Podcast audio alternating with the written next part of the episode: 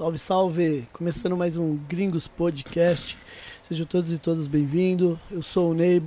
Boa noite, DJ Eric J. Boa noite, boa noite a todos. Sejam bem-vindos ao Gringo Podcast, episódio 222, é isso?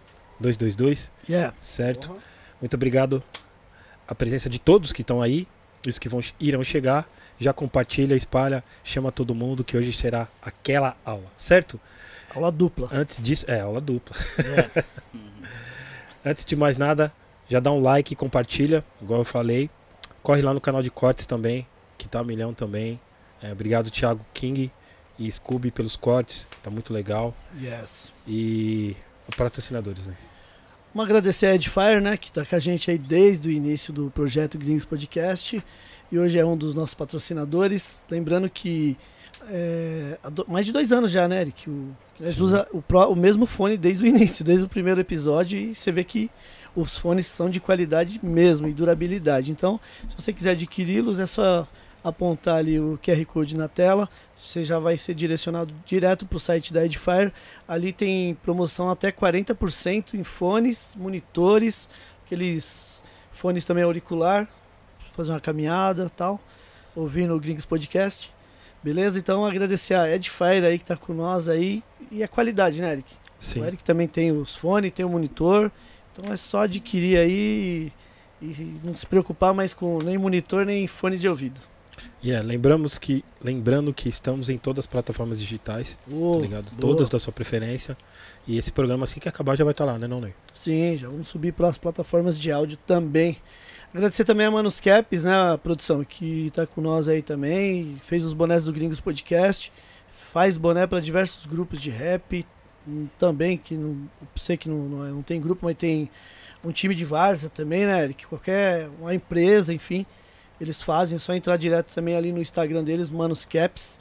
Pode falar que viu aqui no Gringos Podcast, que eles vão dar uma atenção, vão te di- direcionar aí para algum atendimento aí exclusivo, beleza? Manuscap, muito obrigado também.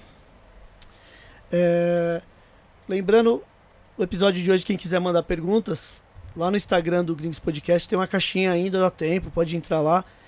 Seja criativo na pergunta, né, Eric? Porque às vezes o, no, no decorrer da ideia aqui a gente já respondeu a sua Uhum. pergunta. Então, Sim.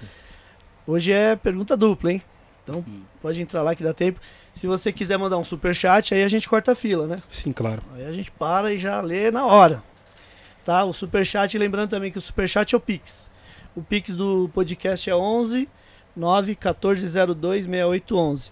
O Eric, lembrando que hoje o maior Pix ou superchat vai estar concorrendo a uma entrada no Encontro das Tribos, festival aí da Pesada, dia 6 ou 7 de maio. Tá? Aí você vai escolher. Que vai ter a Skilby, o Scalifa, Racionais, Matue, Plant Ramp, Marcelo Falcão. Vai estar um time pesado aí. Um festival mesmo, dia 6 e 7 de maio. Então, quem for o sortudo do dia aí, da noite, mandar o maior O menos pão duro, melhor, né? né? Brincadeira, mano. Convite desse a galera não chega. Brincadeira, mano. Pessoal, Anyway. é um... Depois Bom. vão me chamar no inbox pra pedir convite, vocês vão ver, viu? aí o Eric J já Ah, mano. é poucas, viu? Então é isso. Vai estar concorrendo também aí quem mandar o maior, da, o maior valor aí do Superchat ou Pix, tá? Pra esse grande festival aí. O Eric, o, a DJ Ban também Sim. é, entrou em contato com nós aí, a DJ Ban, que é um parceiro da gente, que eles fazem várias ações aí social e eles entraram em contato com nós aí pra gente fazer, pra entrar também nessa Na, numa rifa, né? É, é, é pro projeto Doidense, né? do Doidense e tal, que eles, que eles cuidam da, da Os animais. os animais, eles vão fazer uma casa. Eles estão construindo uma casa. Inclusive, eles já fizeram algumas rifas de controladora, é, enfim. E eles estão fazendo de um par de MK2, mano. Um É par boa. de MK2, um par de MK2 com as agulhas e tudo. E é dois reais a rifa, tá? Eu vou colocar. Dois reais. Dois reais. Dois reais. Então, Você pode ganhar um par de MK por, com dois reais. mano. Dois reais, cara. Então é, vai estar ajudando também uma causa muito Bem importante que a Ban sempre, sempre ajudou aí. Então Gring- o Gringos Podcast também vai vai estar junto também. A gente vai, vai colocar o link aqui também daqui a pouco na, na live para você já entrar direto lá. Pode comprar quantos números quiser. Ô Eric, e o Ban falou também o seguinte: o cara que comprar mais números, independente se ele ganhar as MK ou não, ele vai ganhar um fone, viu? Muito interessante. Então vai ganhar um fone profissional da, da Pioneer também. Pô, legal. Então, imperdível, hein, pessoal? Daqui a pouco a produção vai colocar aqui na, no, no, no chat, tá? O link do, desse projeto aí da DJ Ban. Então, é o- essa parte social da BAN, tá Isso. ligado? É um projeto muito legal, já fiz parte também. Você já, já fez, né? Já fiz parte. E é da hora que eles ajudam os animais, ajudam instituições, entendeu? Sempre, sempre. Foi muito sempre. legal, assim, muito legal. E essa iniciativa do Banes também de fazer Legal. um. Pô, construir uma casa, muito legal mesmo. Da hora, da hora. É, agradecer também o, o apoio da Dutra Beer, cervejas artesanais. Du- Se você quiser entrar em contato com a Dutra Beer, é arroba Dutra Beer. É isso, né, produção? Só chegar ali no Dutra Beer, cervejas artesanais, beba com sabedoria. Isso, pega aí, Ney, pra mostrar aí também os rótulos, né? Tem a parte dos rótulos. Esses rótulos é pra contar a parte histórica. Então tem da Frida Kahlo, tem do Marighella, tem todo mundo. Esse é o porque- Malcolm, né? Isso, esse é o Malcolm, a outra aí do Marighella. Boa. Então tem várias, tem várias. Então, pro pessoal. Do Bob, né? Já Che. Guevara, todo mundo. Pro pessoal se informar. Tem a história, a parte histórica. O cara já vai É, porque a, bebendo a, e a já ideia, sabendo, A já. ideia é essa. já, falou- estudando. Já. ele falou, pra- falou pra nós que a ideia, não sei quem foi que inventou que be- bebida alcoólica é só pra ficar louco. Não sei o que foi isso. Então ele falou que não é essa a ideia. Certo. Dá pro pessoal se informar também enquanto vai socializando. Legal.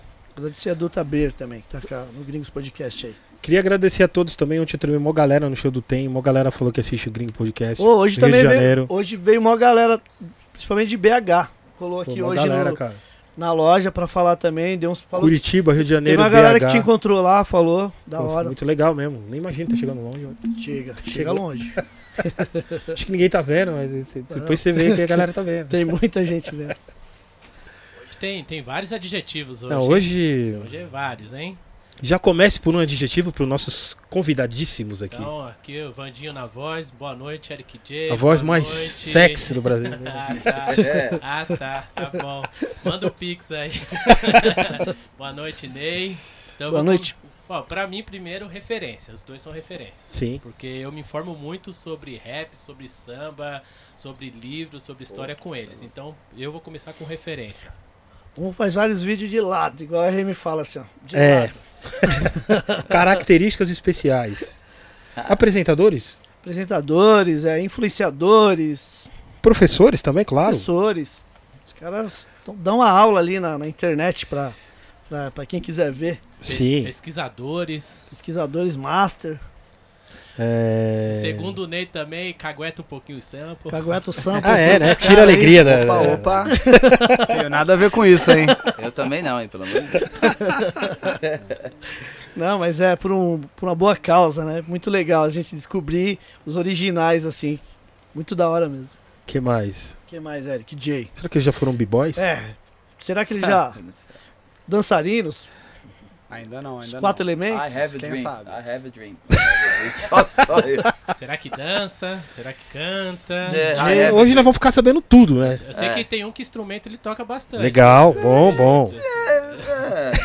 É. Não pode ser eu, então.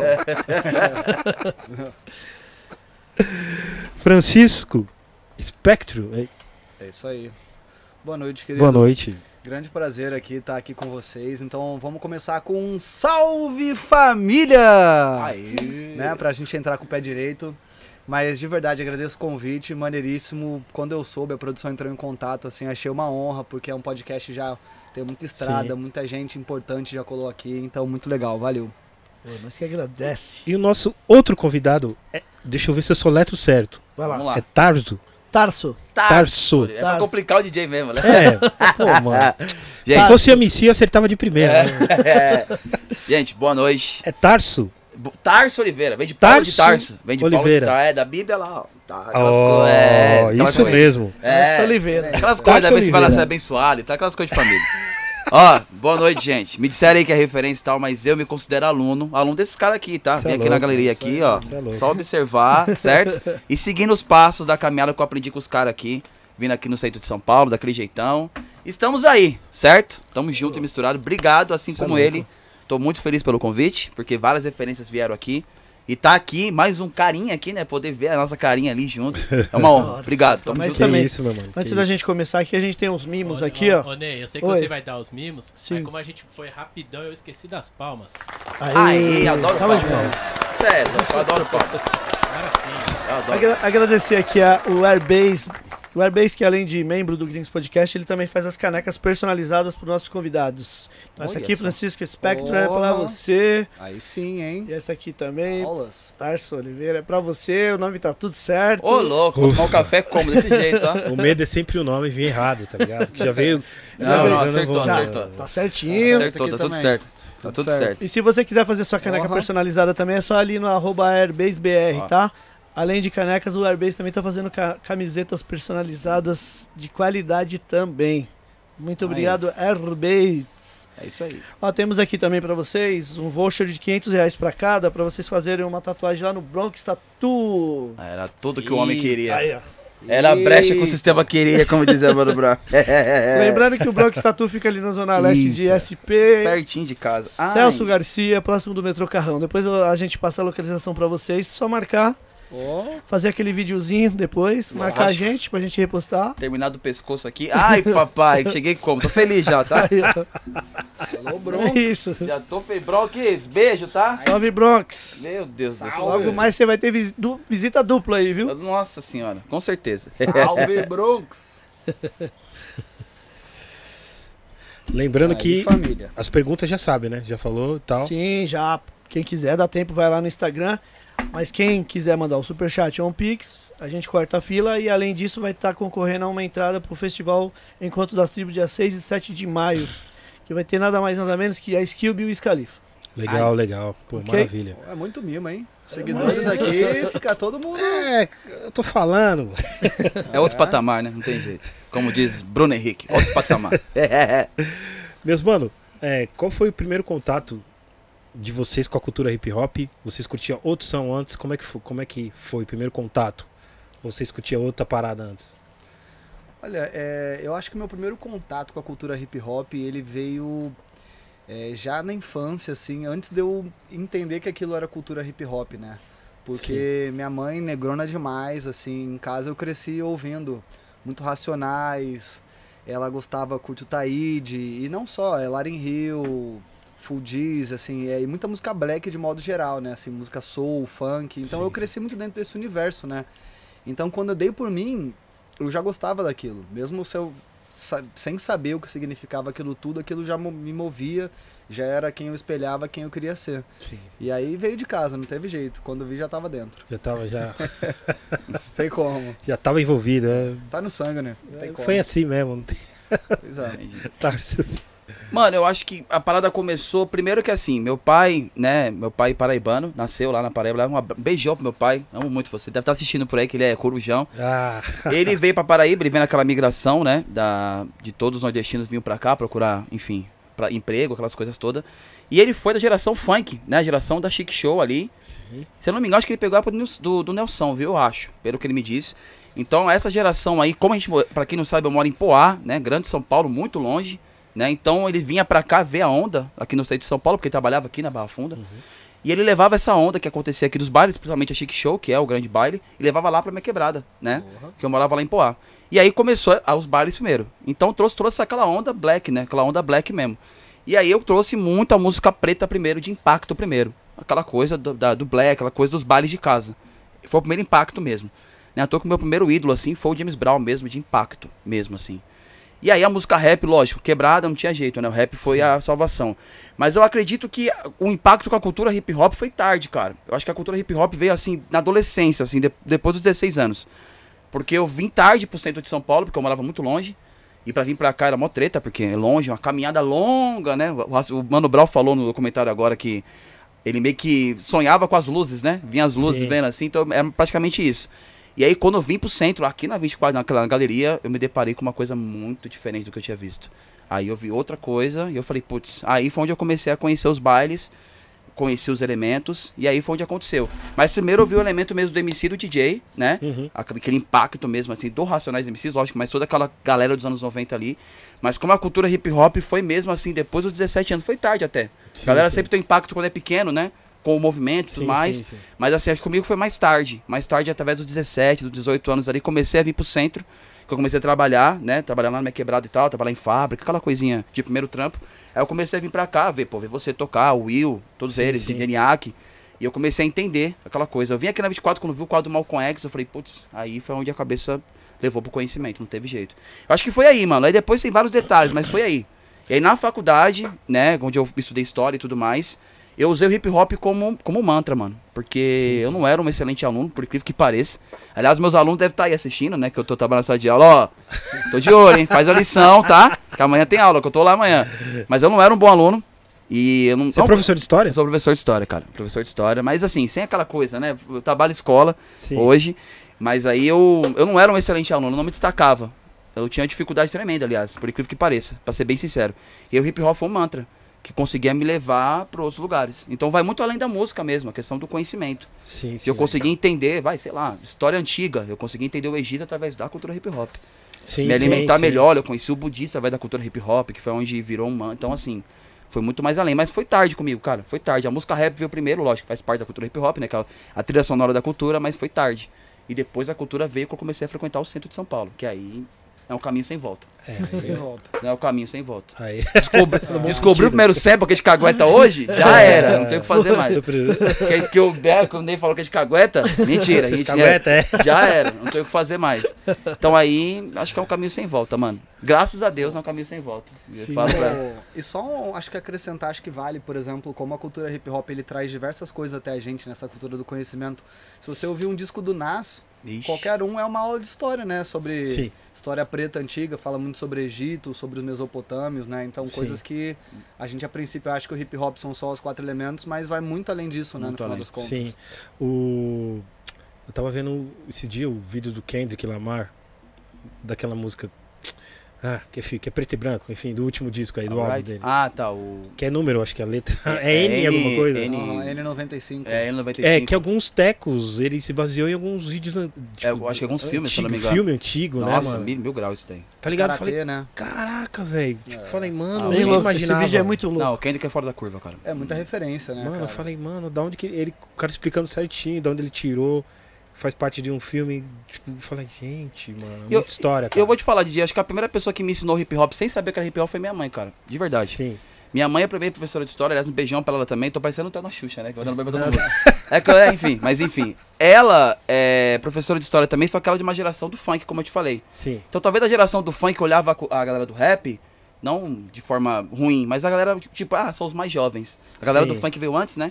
Então a galera do rap, essa galera aqui da, galera de São Bento era um pouco mais jovem, né? Então ela viu que na sala de aula o rap funcionava muito pra conseguir ensinar a história, como a gente tá falando agora, Uhum. né? Então ela pegava o disco do Racionais, eu me lembro como se fosse hoje, Diário de é, Sobrevivendo no Inferno. Ela pegava e colocava Diário de Detento e me explicava Sim. através da aula de história. Então, é exatamente isso daí que é um clássico dos clássicos. Ela colocava capítulo 4, versículo 3 e me explicava, ó, é isso aqui, claro, na medida do possível, né? Eu Sim, tinha sim. 4, 5 anos, sou de 93, ela me explicava. Então, praticamente, ela me mostrou que o rap não era aquela coisa que diziam que era coisa de criminoso, coisa de bandido. Sim. Acho que eu tive um privilégio, uma bênção de Deus de entender que o rap já era uma coisa, era uma arte. É, e tem várias letras, né, mano? Até do Emicida, de outros do- dos Pô. caras também que falam de, de livro, falam de coisas antigas. Já era, um Tá caminho. ligado? Entendeu? Ou até o rap, rap gospel, tá ligado? Apocalipse, en- entre outros. Já Ao falavam algum, ao cubo, já falavam algumas coisas, tipo, tá ligado? Tudo. Além de ser bíblica, algumas histórias que, tipo, antigamente, não sei o que, tal, tal, tal, tá ligado? God. Eu acho que é bicho. o. Eu acho que o rap é o único que ainda resgata, sei lá, pode resgatar isso, né? Exato. Entendeu? A, a história, né? Porque É, ultimamente estamos perdendo a história, né? Ainda bem que, enfim. É, Mas é. É importante isso, tá ligado? Vocês. Um exemplo, tem várias fases do Brau que eu falava, mano, da onde que ele tirou? Aí eu via, ia ver de uma parada antiga, de outra coisa, tá ligado? Entendeu? Dele e de outros, né? Então eu acho que o- ali. o- Por isso que eu também na, na aula de história, o resto era ruim, mano, mas a aula de história você conseguia fazer. eu conseguia, É. sempre gostei, tá ligado? Entendeu? Aí foi onde virou a chave, mas acho que foi o carinho que ela tratou com a sensibilidade, né? Ela Sim. falou, ó, isso aqui é uma arte. A partir daí, tudo virou música, mano. Aliás, hoje eu não consigo ler sem música. Doideira isso. Eu não consigo ler no silêncio. Ler sem não música, consigo, mano. Não consigo. Caramba. Na bio- biblioteca da faculdade, todo mundo lendo a morte silêncio, eu tinha que colocar música. Sim. Se eu não consigo ler, então quer dizer, a música é sobrevivência pra conseguir trabalhar Caramba, hoje. cara. Quer dizer, é doideira. Criou um método talvez que é impossível de conseguir trabalhar hoje. Se fosse Quer um dizer, viva a cultura hip hop. É, sempre, não tem jeito. Não tem jeito. Se fosse um sample, beleza, dá pra. Tipo, uma música instrumental dá pra. Beleza. Aí, agora cantada deve ser treta, cara. ali. É, É, não, coloca um jazz ali e tal, mas eu não consigo, DJ. Não consigo, mano. que louco, mano, que louco. Ouvir um heavy metal pra dar uma estudada. Não, Nossa. não sei, DJ, não sei. No trem é o melhor lugar pra mim ler, mano. Caótico, assim. Vindo pra cá, eu gosto do clima caótico pra ler. Claro. Sim, sim. Não, né? Assim, no show do Tem tá ali, né? Não dá. Aquele bate-cabeça monstro. Mas assim, caótico. Trenzão, barulhão, né? Aqueles cara vendendo a coisa. É onde eu consigo ler. Não sei. Talvez que eu aprendi lendo assim, né? É isso. Não, mas é, eu, eu acho da hora. Eu, pra mim, pra mim é. Elegância é isso, tá ligado? Você tá num clima. Cair no mundo, você lê no livro, tipo, você no seu mundo e que se dane. Tipo, pra mim, elegância é isso. Eu vi isso, eu vejo, vi, vi isso bastante na Europa, tá ligado? Em Londres, assim, a galera, tipo. Tipo, ninguém nem aí pra ninguém, todo mundo lendo tal. Falei, pô, mas que. Louco, da hora a cultura, assim, cultura É. de. Tipo, conhecimento deles, assim. Tipo, os caras tudo vestido de punk, as paradas, e a galera voltando do trampo lendo. Lendo livro mesmo e tal. Eu Falava, caramba, pô, Aí, legal. ó, Uma ótima maneira de você ocupar esse tempo que a gente gasta de transporte público nem percebe, né? Pô, a gente mano, gasta, sei com lá, duas, certeza, três horas cara. por dia, entendeu? Que vai pro buraco que você tá olhando pro nada, né? Então, pô, Sim. você tá ali dando uma lida, pelo menos, né? Você aproveita aquele tempo É, ali mano. da Passa, melhor né? maneira possível, né? É, Sim. mano. E eu, é, e eu me formei na faculdade lendo no trem, cara. Eu não conseguia ler em casa, porque ficava mais tempo no transporte do que em casa. Sim, Realidade sim. de vários mano por aí da, de quebrada.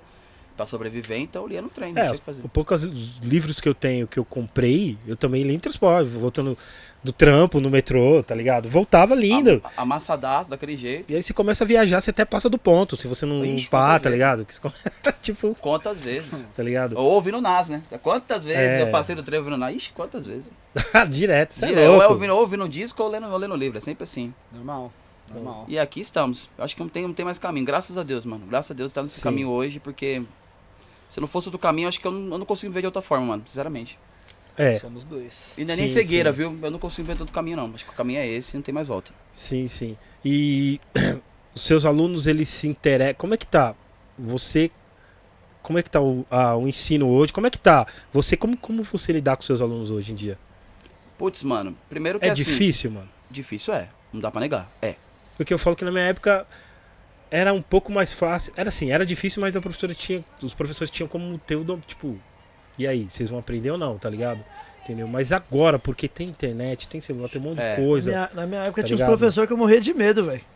Aquela Entendeu? coisa de pegar a Hoje em régua, dia bater os, na carteira, os né? não têm medo dos professores, né? É verdade, É. né? Putz, cara? mano, mas eu acho que o maior medo, assim, é. A maior é preocupação minha é tentar pensar como eles. Pô, eu tô, vou fazer, vou fazer 30 agora esse ano. Nossa, doido falar isso, né? Tô ficando velho. Mas assim, é, eu tenho problema com idade, tá, gente? Eu sofro com idade. É de ficar pensando como eles pensam, mas a- o mundo mudou muito, DJ. Mudou muito, Ney. Mudou muito, cara. Eu me formei em 2010, então assim, tem que pensar é como verdade, ele. isso é verdade, mudou mesmo. minha geração, talvez não tinha nem internet no celular. Então, pensar como ele é muito difícil. E É. essa questão do celular é uma coisa que. Muitas vezes o aluno tá prestando atenção na minha aula, ou qualquer aula que for o tipo, Sim. Ele foca porque vem uma notificação. Então, assim, é muito complicado. E outra, de vale que falar, que é o governo do estado de São Paulo, né? Que estamos com um governo horrível, Uhum. que tá querendo acabar com o ensino médio, né? Sim. É, vale deixar claro. A gente tá sobrevivendo, assim, resistindo o máximo possível. Isso é pra acabar com o ensino. Desde sempre, né, mano? Isso não é Uhum. caô. Pra gente Uhum. que é de periferia, Sim, de sim, quebrada, sempre é pra destruir. Mas eu acho que agora eles estão fazendo cada vez mais, mano. Posso te afirmar é. isso, tá ligado? Os caras estão fazendo uma força, É, né? tô fazendo uma força a mais, do tipo, acho que dá pra tentar mais, É. acabar com os caras, tá ligado? E aí, mano, eu me coloco numa posição do tipo, putz, mano, eu acho que eu vou tentar ser uma pessoa normal, mano, tá ligado? Sim. Tentar ser uma pessoa normal. Eu nunca fui o melhor aluno, era péssimo aluno, aliás, era péssimo aluno. Tente ser transparente com eles, mano. Acho que é essa a ideia, tá ligado? Ser Uhum. Porque- verdadeiro. Porque o governo anterior também queria destruir, tá ligado? Ah, Exato. entendeu? Tipo, história nem se passava, tipo. Não, ia decorar Nossa, dado. é É decorar horrível, dado. Tipo, tá decora ligado? dado Tiradentes aí, entender contexto do que é a Horrível. Constituição de ditadura. Não, não, não, não, não, Porque decora o, dado que o presidente era burro, ele queria, ele queria que as pessoas fossem burro igual ele, tá ligado? Exato, esse é o ponto. Entendeu? Eu via que os caras abominavam história, tá ligado? Abominava coisa que. que- Era que- eu, por exemplo, Tá eu ligado? detestava história. Sabe, mano? Tá ligado? Virei professor de história e detestava história, então quer dizer, era a forma que o ensino era colocado, né, mano? E eu adorava ler livros de história ligado à cultura hip hop, ficava horas e horas lendo, Sim. né? Então é muita forma do ensino. E o ensino é muita questão eurocêntrica, europeia, bem racista, não dá pra negar. Super racista. Super racista, eugenista pra caralho. Então, assim, é a forma que é colocado, morou?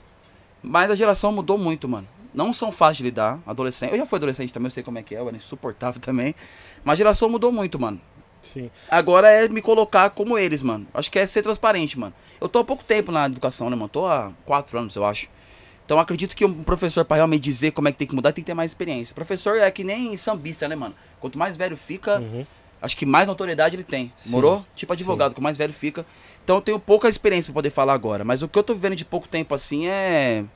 É muita questão de. questão. problemas é, é, emocionais. Veio a pandemia que acabou com os moleques. Acabou com todo mundo, né? Sim. Mas a molecada que perdeu dois anos de adolescência assim ficou meio, meio tristinho, tá ligado? Sim, sim. Então tá recuperando agora, voltar a socializar agora. sim. É, Eu é uma eu- questão Eu fiz essa pergunta até porque com a, com a tecnologia, a informação tá na palma da mão, tá tudo mais fácil e parece que a galera tem preguiça, não sei qual é que é, entendeu? É, é um. É até, até questão de tipo. é, nós tá conversando determinados assuntos assim, tá ligado? Alguém assiste podcast, tipo, a pessoa vê de alguma galera, ou outros podcasts também, ou até um- uma ideia que o cara tá dando na TV, em vez de a pessoa, tipo, às vezes o cara fala uma parada importante, aí vez de, puta, vou anotar, não sei o que é essa palavra, vou procurar aqui no, no dicionário. Tipo, a pessoa não, não faz isso, tipo, prefere insistir no, no- e, tipo, deixa quieto, não vou querer, não, não, tenho interesse nisso, entendeu? Mesmo tendo na palma da mão a informação. Você tá entendendo? Eu falei nessa questão, assim, de... de Doideira, tipo, né, Diego? Eu pensei a mesma coisa. Tipo, entendeu? Nossa, quanto, quanto que a gente queria que tivesse, sei lá, um acesso a. Antigamente nós tinha que ir na biblioteca, não tinha que. Então, porque não pô. tinha essa informação, entendeu? Tipo. É. Então, essas são duas coisas, né? É, toda vez que eu acho que a gente encontra uma galera assim, nas gerações um pouco mais velhas, né? Acho que é- eu tenho 28 também, você tem 29. É. Então, assim, acho que a partir da nossa geração essa discussão sempre volta, né? Que, assim, a gente tinha muito menos acesso. Eu cresci num mundo que não tinha internet, assim, Total. ainda, a gente Sim. brincou na rua e tal. E a gente pesquisava muito mais. Sim. Então, inclusive, pra você entrar na cultura hip hop, você tinha que saber o mínimo ali, senão você não, sabe, não, não ganhava o respeito pra você circular na galera. Total. Então você tinha que saber de onde veio, pra onde vai, o que significava estar ali, né? E essa molecada hoje em dia, eu acho que essa, essa questão de você ter os Reels e os TikToks da vida, beleza, hoje é o meu ganha-pão, acho legal pra caramba e tal. Mas por outro lado, a molecada tá acostumada a ganhar essa informação em um minuto e meio. Sim. Então, assim, se você não. Se a aula não durar um minuto e meio, como é que tu vai manter a atenção da pessoa ali, sabe? Você vê que ah, muitas vezes eles não conseguem manter o foco, saca? Porque eles não estão acostumados mais a receber informação por um longo tempo, a processar dessa maneira, sabe? Uma informação um pouco mais profunda que você precisa ali é, ligar um pouco mais, sabe, as suas sinapses. Então, assim, é tudo muito rápido, o estímulo vem, pá, então imagina o desafio que deve ser pra ser Desafio. professor, sabe? Que tá todo mundo ali, a atenção do cara dura dois minutos, entendeu? Então você tem até, que... até menos, mano. Não, eu, eu falo, Até mano. menos, eu tô mano. perguntando porque eu imagino, com, sei lá, mano, como você deve se virar pra. Ah, mano, é Sei lá, tá praticamente, ligado? mano, sei lá, tentar fazer um scratch, fazer tudo, DJ. Faz É. tudo, rima na hora, faz, faz tudo. Back to back. É Back to, ih, back to back, faz tudo, cara, faz tudo. Mas a, a parada é o seguinte, a gente até um especialista aí que fala sobre a tiktokização da educação. Doideira, morou? Ah, cara. Mas assim, é complexo, cara. Eu acho que acredito que a educação precisa realmente enxergar de novo o que tá acontecendo. Tá começando a não entender os novos moldes da educação, tá ligado? E de começar a entender o novo formato. Ainda tá naquela questão quadrada ainda, do tipo, vamos lá, copia a lição, decora. Na minha matéria de história, né? Não posso falar toda matéria. Decora a data. Putz, já não é mais, mano. Entendeu? Já não é mais. Hoje decora a data, você vai lá no Google e procura a data que ano que o Tiradentes nasceu, mano. Morou? Aquele chat GPT, né? É, a molecada coloca ali, me faça um trabalho de história sobre Tiradentes. Cinco páginas. O bicho vai lá e escreve cinco páginas com referência em sei lá quantos livros e perfeito. O cara tira um 11 de 10, entendeu?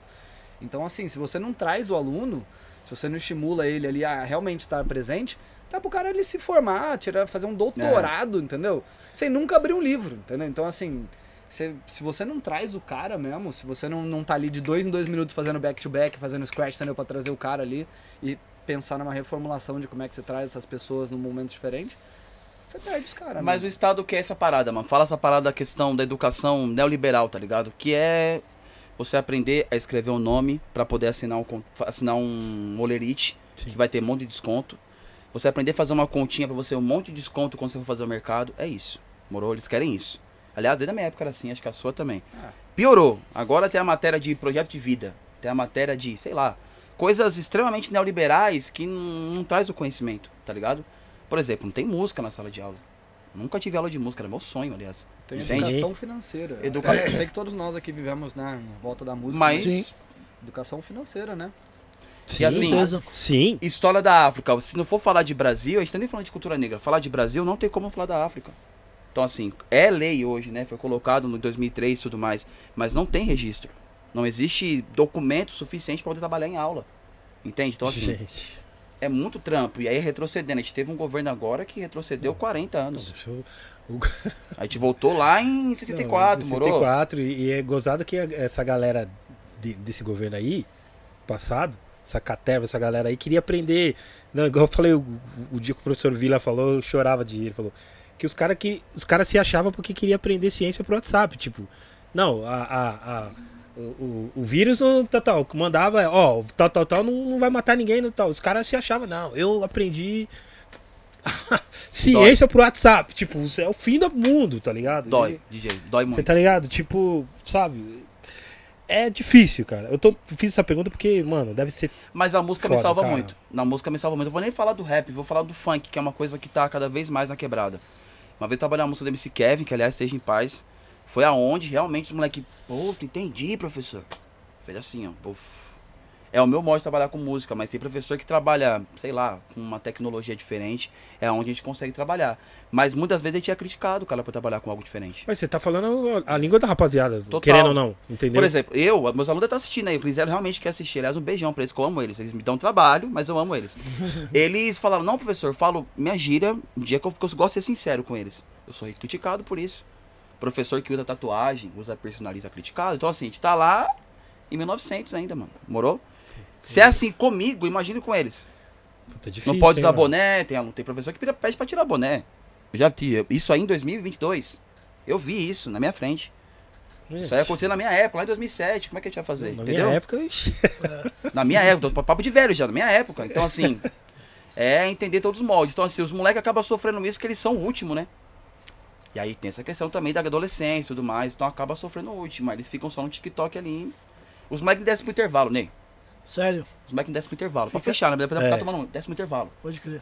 Na época de escola, eu ficava louco pra descer pro intervalo, pra fazer um, Primeira Sim. coisa, fazer um samba, subir, fazer tudo, cara. Aquela 20 minutos só, desce pro intervalo, ficava Fazer no um celular. ali, né? Rápido. Quando desce, fica no celular, fica afastado. puta, tá, tá muito Ao zoado, mesmo cara. tempo que tá próximo, tá distante, mano. Eles ficam fazendo live um com o outro no mesmo, no mesmo lugar do pátio. Isso é Gente, muito doido. Isso é muito gente. doido. Tem noção disso? Aí na live tem 40 alunos na live. É os 40 alunos que tá no pátio. Gente, Isso é muito doido.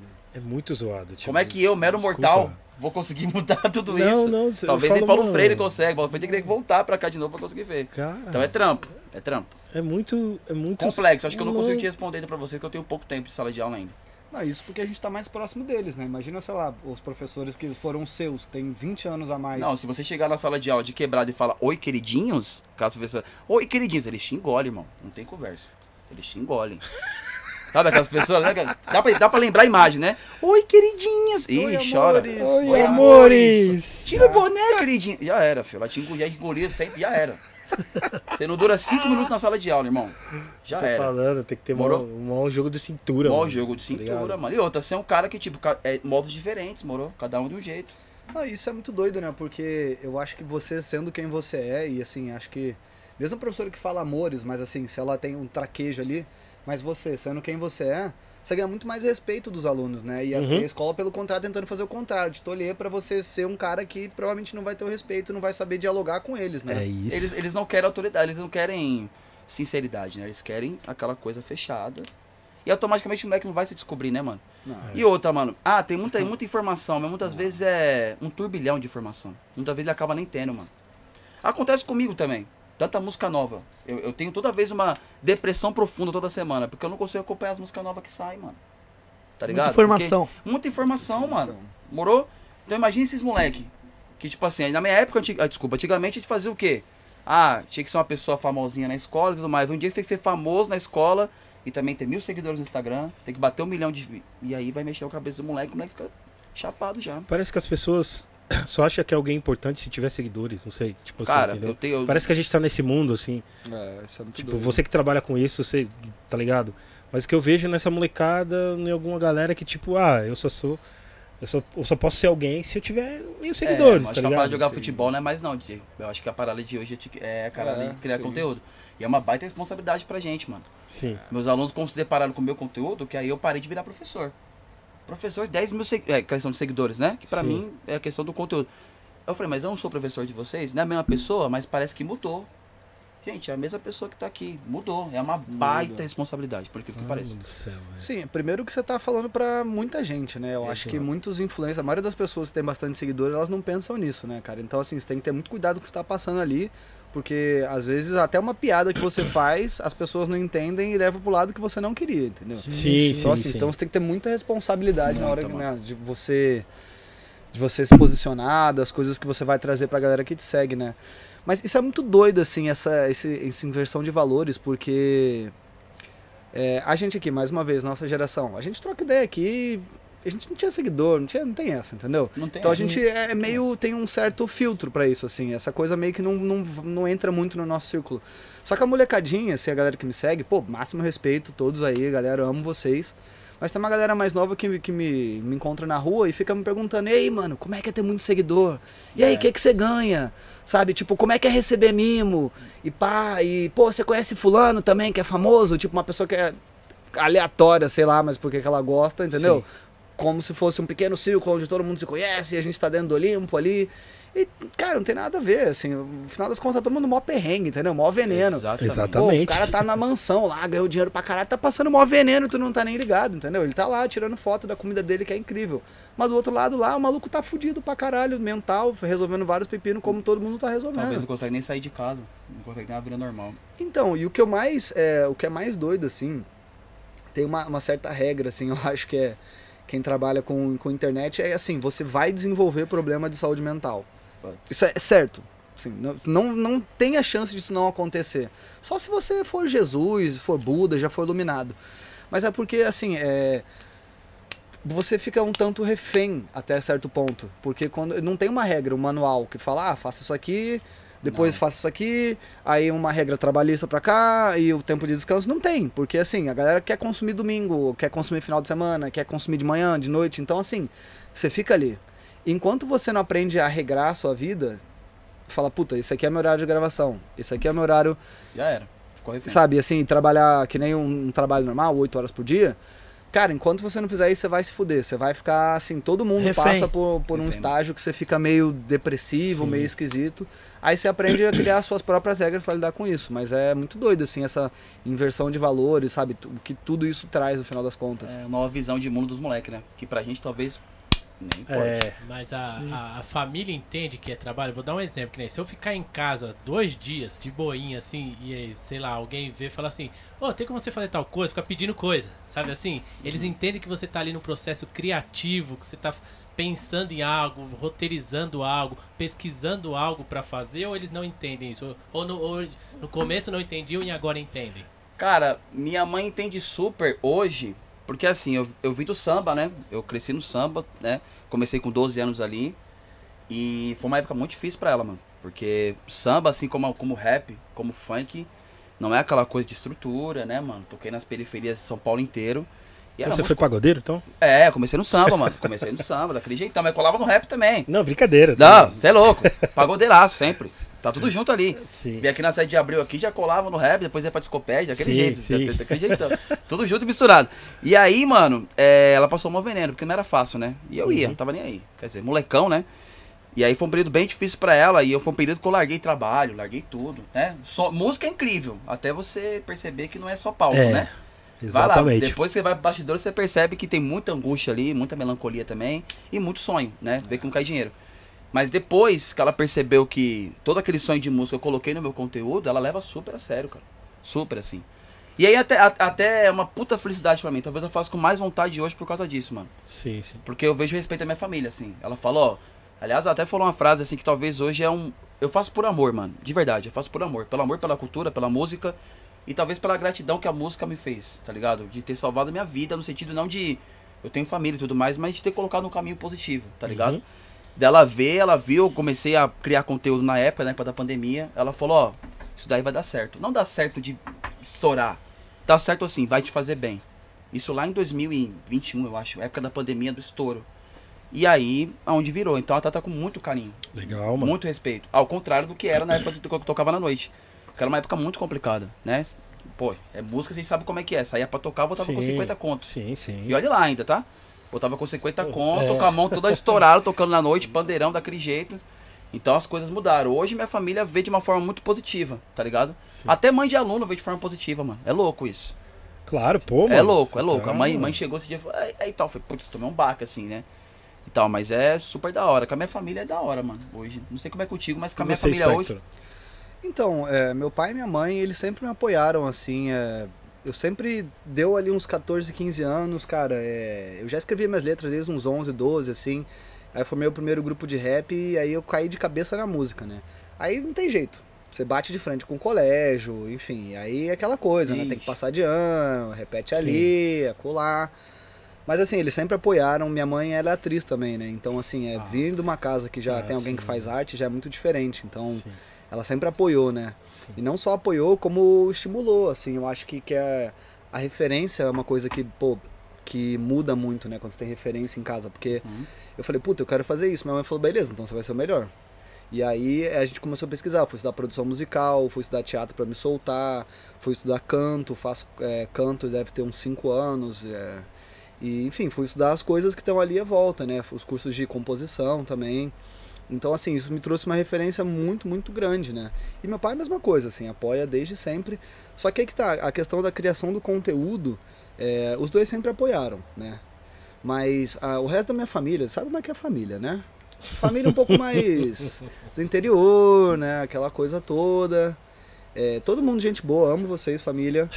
Mas todo mundo, olha, quem apanha não esquece, quem bate esquece. Ixi. Mas várias pessoas da minha família vinham me falar, até o negócio começar a aparecer, não sei o quê. Fala, e aí, cara, pô, legal isso que você faz aí, mas você vai trabalhar quando? Ah, não, isso aí é. Então, De lei, não vai né? arranjar um isso é trabalho? lei, isso é de lei, mano. Que dia que você vai esquecer esse negócio de música, sabe? Você, ah, você ainda é de faz praxe. isso? E, Putz, isso eu falava sempre, se desse atravessado, né? E agora que o negócio começou a, graças a Deus, dar certo e tal, com muita humildade, Uhum. é, agora todo mundo quer sentar na janelinha, né? Aí um monte de mensagem, minhas tias, olha, pô. Sabe aquele menino, aquele, lá spec, aquele Black Spec? É, isso? Meu sobrinho. Meu sobrinho. Aham. Meu sobrinho. Pô, essa é, É isso aí clássica. mesmo. Lá, sabe o nome do sample? Nada a ver. Aham. Aí tinha uma mulher no serviço lá falando de você. Falei que era, seu, que era meu, meu sobrinho, não sei o quê. Ela fala, ah, agora tu fala, né? É. É, eu já. Então é normal, porque eu já, também já passei por isso na Eu questão de DJ. Eu Você vai ser. DJ e vai trabalhar também. Sim.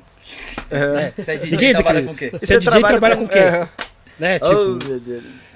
ai, ai, viu? sou contador nas horas vagas. Meu hobby é ser contador. Ai, ai.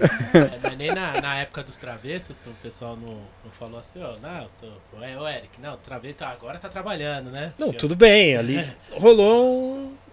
Puta, acho que tá dando certo, mas não foi ainda não. Ainda, Não foi ainda não. ainda, ainda tinha que trabalhar. Tinha que... Você sabia disso, Tars? O Ele quê? tinha feito coisa com o travessos? Não, é. E Não, eu- revelações. É só pro Tarso pra pagar Arquivo um pau confidencial, Mesmo, só pra ele pagar pau. Tipo, o Tarso é, o Tarso é do pagão, é ele pagar um então. Conta essa história aí. não. Eu vou fazer essa curiosidade, vou fazer esse Eu vídeo fui aí. DJ, eu, nós fizemos uma, uns tempos da 2003, faz tempo, 2003. O irmão do Rodriguinho tinha um grupo chamado Amsterdã Sim. e o Dan, né? Então eu fiz turnê com eles, eu era DJ deles, né? Entendeu? Foi- acho que foi a minha primeira banda grande, assim, de não, Ai, porque que- que os travessos eram estouradão, então nós ia, fizemos um turnê no sul. Então eu comecei a até lidar com um público grande mesmo, tá ligado? Que Assim, estourado naquela época. é, né? mano, ele é estourado, vixe, os É, caras arrastavam 2003 multidões. era mano. estourado. Pô, devia pegar uma, deve ter sido uma escola incrível, né? Assim, Mano, se ele aprender a lidar caramba. com o público. É, mano. Mas ali é eu, eu era total- negra, mano. Pra cacete. Eu, pra eu era totalmente inexperiente de questão de palco grande, pessoas, 2003, milhares de pessoas. É, É, estrutura, É, estrutura. equipamento, pai. É, 2003, você disse. É, isso, 2003. Caramba. E aí eu falei, mano, daí eu comecei a ver assim. ah, os caras tinham fã no hotel. Nós, nós chegava no hotel, os fãs no hotel esperando. Falava, gente, eu nunca imaginava esse bagulho, tipo. E aí você tá ali na banda, você acaba ficando famoso. Né? Tipo, "É, tirou Você vira um tal." travesso também. É, Ah, outra vez. Ó, Ó os mimos também. E, Eric traz isso. e aí eu falei. Pronto, tá, já, já cunhado já. E aí foi da dessa. hora, mano. Foi da hora a experiência, assim. Aí depois o. Depois que o Rodriguinho sa- saiu, depois de um bom tempo, 2013, eles me convidaram pra fazer é, participação no DVD deles que eles fizeram em Pelotas, Eu- assim. Eu, vi sim. Já Tá ligado? Tinha uns scratch, assim, eles gostavam, ó, a gente quer pôr umas colagens, uns scratch, tá ligado? Aí eu procurava as músicas que tinham a ver com os caras falando de amor, eu falava, punha uma música de amor, uns tecos, assim, tá ligado? Entendeu? Colocava o seu Jorge, numas paradas, os caras gostavam, porque era, é diferente, ele é. Muito. No samba nunca teve isso, no pagode, enfim. Não teve. Entendeu? Então, foi da hora, assim, a experiência, tipo, e os caras é monstrão, né, mano? Os caras é monstrão, mano. Eles, eles vão, eles, vão, eles vão dar roda, eles pensam diferente. Entendeu? Toda aquela galera ali pensa diferente. O Dan, o Rodriguinho, tem pensado diferente. Sou É, fã. Tá ligado? Os caras é monstro. Os caras é monstrão pra caramba, assim, músicos mesmo, os caras fã. Músico. Entendeu? Os caras é. é você fala de música com os caras, os caras entendem, assim, tá ligado? Isso que é da hora, assim, né? Os Porque- caras vai do Candelto já Miracry, assim. é, os caras, ô, mano, os caras, vixe, mano. Entendeu? Então, a minha experiência foi, no início foi boa, assim, tá ligado? Assim, da hora, mano. de- Essa eu não de- sabia, de- hein? De, de- Não. Essa aí ninguém sabia, né? Ninguém É. sabia. Tem Tchá, pro tchá, tchá, pro vídeo, Já assim, tá aqui, ó. Tchá, tchá, tchá, tchá. Aí, Eric J é rodado, viu? Sorria que eu estou. Eric J e Travessos. Daquele jeito. Mas dá, dá pra fazer também, Spec. As curiosidades. Não, não, no espectro, eu te bora, mato. Bora. Fechou então. É isso. Eu te mato. Aí, vou pegar um Então é melhor fazer isso agora enquanto você tem tempo, É, hein? vou pegar um corte aqui, ó. Vou colocar Já deixa, Tá já põe no vídeo. É, eu vou pôr no vídeo lá, o Gringo Podcast. Ô, Espectro, é, teve algum influenciador que você assistia que fez você montar o canal, fazer esse- os seus vídeos? Teve al- algum antes que você Cara, assistia? é, eu tenho algumas referências, mas eu vou ser honesto, assim, é, a galera me pergunta, assim, sobre essa relação com rede social e tal, mas eu diria que casa de ferreiro, espeto de pau, né? Pode crer. Sim. Então, assim, quanto mais eu trabalho com isso, menos eu consumo. E eu sempre fui muito low profile nas redes sociais. Eu não sou um cara que não gostava muito de rede social. Pode Tenho crer. sérias restrições com isso. Então eu nunca fui de ficar muito tempo ali. Hum. Eu assistia, por exemplo, tinha o Thiagson, né, que faz o conteúdo de funk muito bom, Hum, que ele fa- explica também, é, conta as histórias e faz um trabalho assim de descolonização, sabe, da música, Sim, que é muito maneiro, muito, Muito interessante. Original funk ou funk pancadão? Funk pancadão. funk do Brasil sim. aqui. Funk do Brasil. Dele, mano. E ele é doutor em música na USP, né, cara? Então, Sim. puta, um trabalho feroz, assim. Manja mesmo. E, assim, algumas referências, assim, mas é, eu caí nessa meio que por acaso, na verdade. Foi meio que cagada, assim. É, tá ligado aquele Versus, que é aquela, aquela batalha entre bandas que tem nos Sim. Estados Pode Unidos? crer, pode crer. Entre dois grupos. E aí eu tava vendo lá com meu pai, tava rolando Earth, Wind and Fire com Wesley Brothers. Aí eu comecei a trocar uma ideia. né? Uau. Não, só, só isso, assim. Leve, hein? Não, e no meio da pandemia, então tava tipo, a gente tirou tudo da sala, assim. Piorou ainda. Tiramos tudo da sala, abrimos, mano. E só dois negão lançando só É. os passinhos, tá ligado? Só os novo nego velho lá como. E aí eu comecei a falar com a rapaziada assim por acaso, tipo, ó, rapaziada, tá, tá rolando isso aqui, pá. E, pô, vocês conhecem essa música? Se você falar que não, você tá mentindo, porque essa aqui é sample de, daquela lá. E, cara, eu tinha, sei lá, 3 mil seguidores. Eu, eu comecei a ter uma resposta absurda de gente, caralho, fala mais, fala mais, sei lá, 200 pessoas comentando a porra do story. Aí eu falei, putz, tem alguma coisa aqui. Mas a princípio eu nem achava que sample em si, essa história de falar sobre sample, era uma coisa que a galera curtia muito. Mas é, foi mais pela resposta ali que eu tive, eu falei, puta, vou. Aí na semana seguinte eu tava criando já. E aí quando eu vi, eu fui. Fui fazendo, assim, legal. também. Mais uma coisa que, assim, é, foi no final das contas meio que de casa. Que nem o mesmo exemplo que eu dei em relação a como é que eu entrei no hip hop, né? Mas é. Aí sim, aí foi como referência, assim, é, eu trabalhei. Eu acho que dá pra dizer melhor, assim, em termos de, da construção do, do produto em si. Eu trabalhei durante um ou dois anos, um ano mais ou menos, num estúdio de vídeo, meu parceirão Jean Cabral, na Criando Imagem. E a gente fazia vídeo pra internet, né, cara? Muito comercial pra Oceane, Keone. Eu fazia o vlog da Sabrina Sato no YouTube, fazia edição. E, enfim, coisas mais comerciais, mais formato de internet, né? Então essa coisa do corte rápido, pá, não sei o que, falar, blá, blá, blá, blá. Pô, um ano foi uma puta escola pra mim. Se Mudou da água pro vinho, assim. Eu sabia editar, mas aí eu comecei a entender da linguagem, do formato, que é muito diferente. Muito. E aí isso me trouxe muita referência na hora de como postar. Então, assim, eu acho que eu tive a sorte, o privilégio de ter acesso a essas coisas. Então, quando eu criei o produto, primeiro eu escrevia, né? Antes eram são os conteúdos todos escritos e tal, mas eu já criava ele formatado já. Então, porque eu já tinha, eu já meio já sabia onde eu queria chegar, né? Então, mesmo quando eu transformei em vídeo, eu, eu estudei antes, assim. A galera fala, ah, pô, você sempre fala de lado, pá, não sei o quê. Pô, teu outro lado não existe, não. Não, existe. Só que eu estudei uma maneira que eu, tipo, que eu, como eu ia me posicionar na câmera, de uma maneira que fosse ficar, que você fosse lembrar disso, entendeu? Eu via como as pessoas, é, como elas falavam, como elas se portavam na câmera. É, e comecei a estudar isso aí, uma maneira de como eu ia passar, entendeu? A estética atrás, o fundo, o que, o que tipo de linguagem eu gostaria de trazer. Então ele já veio mais produtinho, assim, sabe? Do que necessariamente Sim. só um, ah, vou falar sobre isso e fé, sabe? E aí, claro, o negócio vai evoluindo depois, você vai entendendo mais. E aí Sim. chegamos onde chegamos, mas é foi essa referência de ter trabalhado com a coisa mudou da água pro vinho, assim. Pô, louco, isso- louco. E, e, tipo, você lembra o primeiro vídeo que você fez, assim, valendo? Lembro, foi foi sobre a morte do DMX. Sim, sim. Que é, foi exatamente. Foi, eu, que o Versus acho que foi mais ou menos uma semana antes, aliás, uma semana depois da morte dele, É. uma coisa assim. Então tava muito recente, ia rolar o, o funeral, né? Eu falei, puta, tem que falar sobre isso, né, cara? E a ideia sempre foi é, resgatar né, essas memórias, né, cara? Sim. Assim, é, porque eu comecei a sentir essa um pouco da falta de referência, né, na- na- no momento atual da cultura, assim. Claro que são pessoas e pessoas, não dá sim, generalizar. Sim, sim, sim. sim. Mas é. Obrigado. Eu comecei a sentir falta, pô, como é que eu, eu posso contribuir, sabe? Muitas vezes eu, eu vou trocar uma ideia e eu sinto que, tipo. Puta, falta uma referência que é- é- às vezes é muito simples pra mim, mas que, pô, não chegou, por qualquer razão. Então, como é que eu posso contribuir dentro dessa história, sabe? Como é que eu posso atravessar essa ponte aqui de uma geração pra outra, sabe? Eu que tô meio que no meio das duas coisas aqui, né?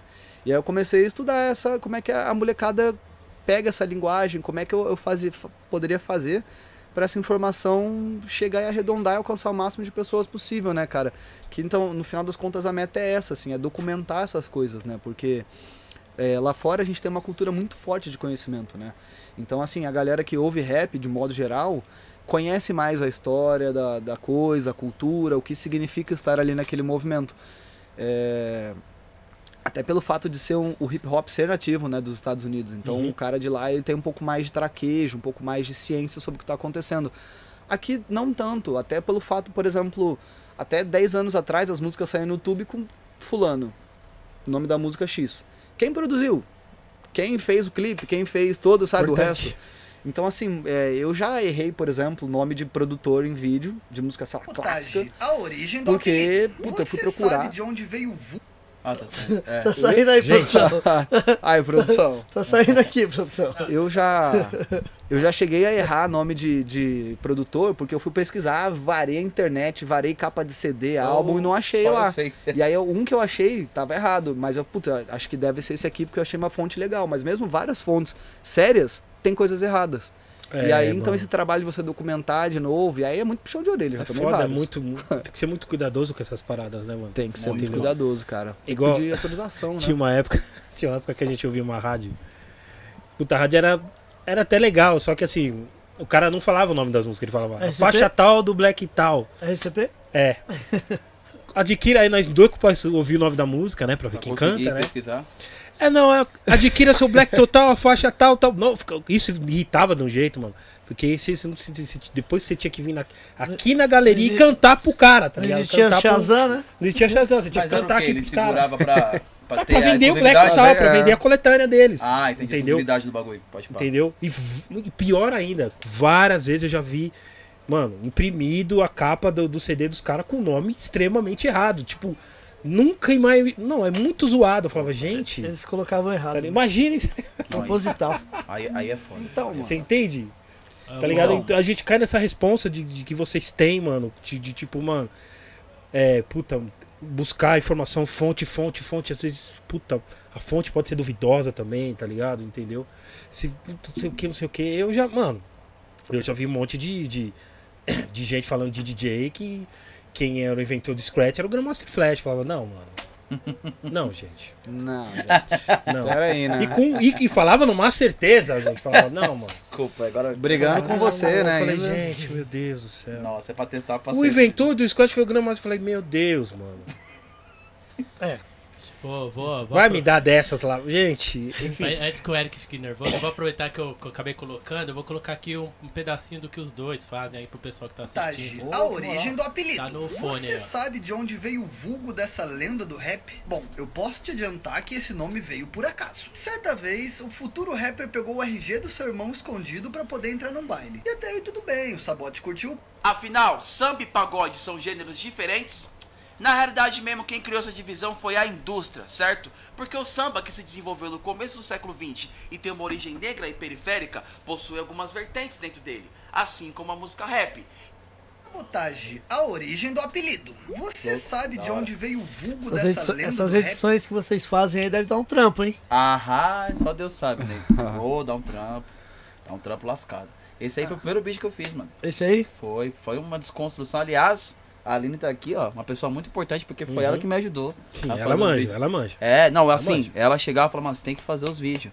A gente se conhece já tem um tempão, ela me disse muita coisa sobre isso. Legal. E aliás, eu não me vejo como influenciador, mano. Real, não me vejo. Me vejo como um cara.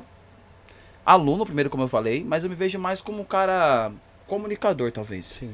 Acho que a minha maior influência primeiro foi na rádio, FM, porque eu cresci ali ouvindo rádio, Uhum. 105, lógico, né? Mas transcontinental e tudo mais. Porque a rádio me pega muito, mano, pra questão da companhia. Que é uma coisa que eu foco no meu conteúdo. Companhia. Ninguém chega perto da companhia que a rádio FM faz, mano. Ninguém. Não, não. Na é... minha opinião, ninguém chega assim. Firmeza, tem é, YouTube, como a gente tem aqui, mas a companhia que a Rádio FM faz é muito Sim. grande. E eu queria chegar nessa companhia. Mas a minha maior referência, assim, como comunicação, é o Marcelo Gabriel, mano. Uhum. Aliás, um abraço pra ele, que é um. um Sim. né, a gente não se conheceu pessoalmente ainda. Marcelo Gabriel, programa Freestyle. Freestyle, né? tô ligado quem é. Nossa, eu tinha 14 anos aí, mano. Ai, molecaço ainda, batucando na tativa. E aí, mano, é, o Marcelo Freestyle é, entrevistou o Mano Brown lá no programa Freestyle, mano. Pode Mano crer. Brown, que é o maior ídolo na música, desde sempre. Quando eu vi ele entrevistando, eu falei, putz, quero fazer isso aí. Eu tava na Legal, faculdade. mano. É, tava na faculdade ainda, naquele processo que foi um processo muito difícil, a faculdade, mas não foi da hora, mano. Processo bem difícil pra mim, não me encontrava na faculdade de jeito nenhum. Foi um processo bem doloroso mesmo, assim, bem doloroso mesmo. E aí eu vi a entrevista na- no trem, mano. Eu lembro que eu baixei o vídeo, assim, aquela coisa de mil grau. E eu vi o- a entrevista do Marcelo, eu já acompanhava o Marcelo no programa Freestyle. Na época era no SoundCloud, mano. Só de Cloud. Tô Que ele entrevistou o Eric J. O Eric J não, o Eric J. Ele entrevistou o Ed Rock e o Kylie J. E eu falei, puta que louco, né? Tinha muito fã do Racionais e tal, tinha pouca coisa, porque eu não tinha MTV onde eu morava, mano. Não tinha MTV. Então tinha pouca coisa. Só que isso é só em áudio. Quando eu vi e descobri que era aquele cara e vi o Mano Brown junto, a forma que ele tratou de forma muito humana o Mano Brown. Porque é aquelas entrevistas estereotipadas do rapper, né? Por que, que você colocou tal letra? Já deu tiro alguma vez? As perguntas que Não. faz pra rapper, né? Uhum. Já foi preso? mais. Já cara. foi preso? É, Qual Tá o recorde de passar droga? Tá ligado? Ah, você atirou em alguém? Que é a pergunta que fazem sempre. Tem um back aí? Morou? E aí eu vi o Marcílio completamente diferente do que ele do que ele tinha falando, fazendo. Sim. E aí o Marcílio também é outro cara que veio da rádio também. E eu Uhum. falei, putz, é isso que eu quero fazer. Então o Marcílio pra mim é uma das minhas maiores, referências, assim, da vida mesmo. Sim, legal, mano. Mas E é outro, monstrão, mano. é, monstrão e assim, a simplicidade dele. Depois que eu conheci ele, então. Então, assim, toda vez eu encho o saco dele no WhatsApp, esse que a gente tem contato hoje. De eu, de eu querer realmente é um norte, mano. Assim, um norte Sim. mesmo. Eu comecei a acompanhar basquete por causa dele. Eu não acompanhava, sou meio de futebol e tal, né? Sou corintiano. Mas assim, é a minha maior Yeah. referência mesmo, assim, de vida, assim, é o Marcílio por conta da simplicidade, mano. Sim, E sim. da companhia que ele faz, mano. Então, assim, é papo de colocar o vídeo e tentar fazer igual. É doideira isso. Quando eu Legal, gosto de uma mano. pessoa, eu gosto pra cacete. Pô, legal. Então, assim, de acompanhar e fazer igual, pela companhia, tá ligado? E o meu intuito de fazer conteúdo, mano, é fazer companhia pra massa, mano. Eu falo pras pessoas que. Teve até uma galera que começou a me seguir, que eu fico muito honrado, aliás, que é uma galera, talvez, como é que eu posso dizer? Acadêmica, né, mano? Que tem um conteúdo marxista e pá, pô, fico muito orgulhoso. Aliás, toda a galera, independente de qual classe que tá, tá da hora. Mas pra mim, mano, meu sonho mesmo assim, independente de número, de real, mano, do fundo do meu coração, é chegar na massa, mano. É tá Claro, no, no metrô. É chegar na galera do metrô, fazer companhia no metrô, tá ligado? Da mesma forma que a Rádio FM fazia, Sim. tá ligado? Isso aí. Porque assim, é- é, eu sempre quis fazer um conteúdo voltado talvez pra consciência um pouco, trazer um pouco da consciência, como é que é. Porque eu tive essa, essa questão da consciência política, talvez dentro de casa. Meus pais foram ativistas políticos nos anos 80, lutaram contra a ditadura militar também, ali no processo de anistia, então sempre teve isso dentro de casa. Mas também eu, não- eu também imaginei assim, puto, o cara também não quer acordar às 6 horas da manhã e ver um vídeo que ele sabe que ele é fudido. Então eu falei, putz, acho que não é o caminho, não é esse. Então foi através da música que eu comecei a encontrar, tá ligado? Então meu- a minha ideia é fazer companhia. Companhia, tá Legal, ligado? mano. Mas foi na pandemia, porque assim, eu terminei a faculdade e falei, putz, terminei a faculdade agora, é hora de voltar pro samba. Porque a minha ideia era terminar a faculdade pra voltar pro samba. Porque eu fui faculdade frustrado, mano. Eu não fui faculdade que eu queria.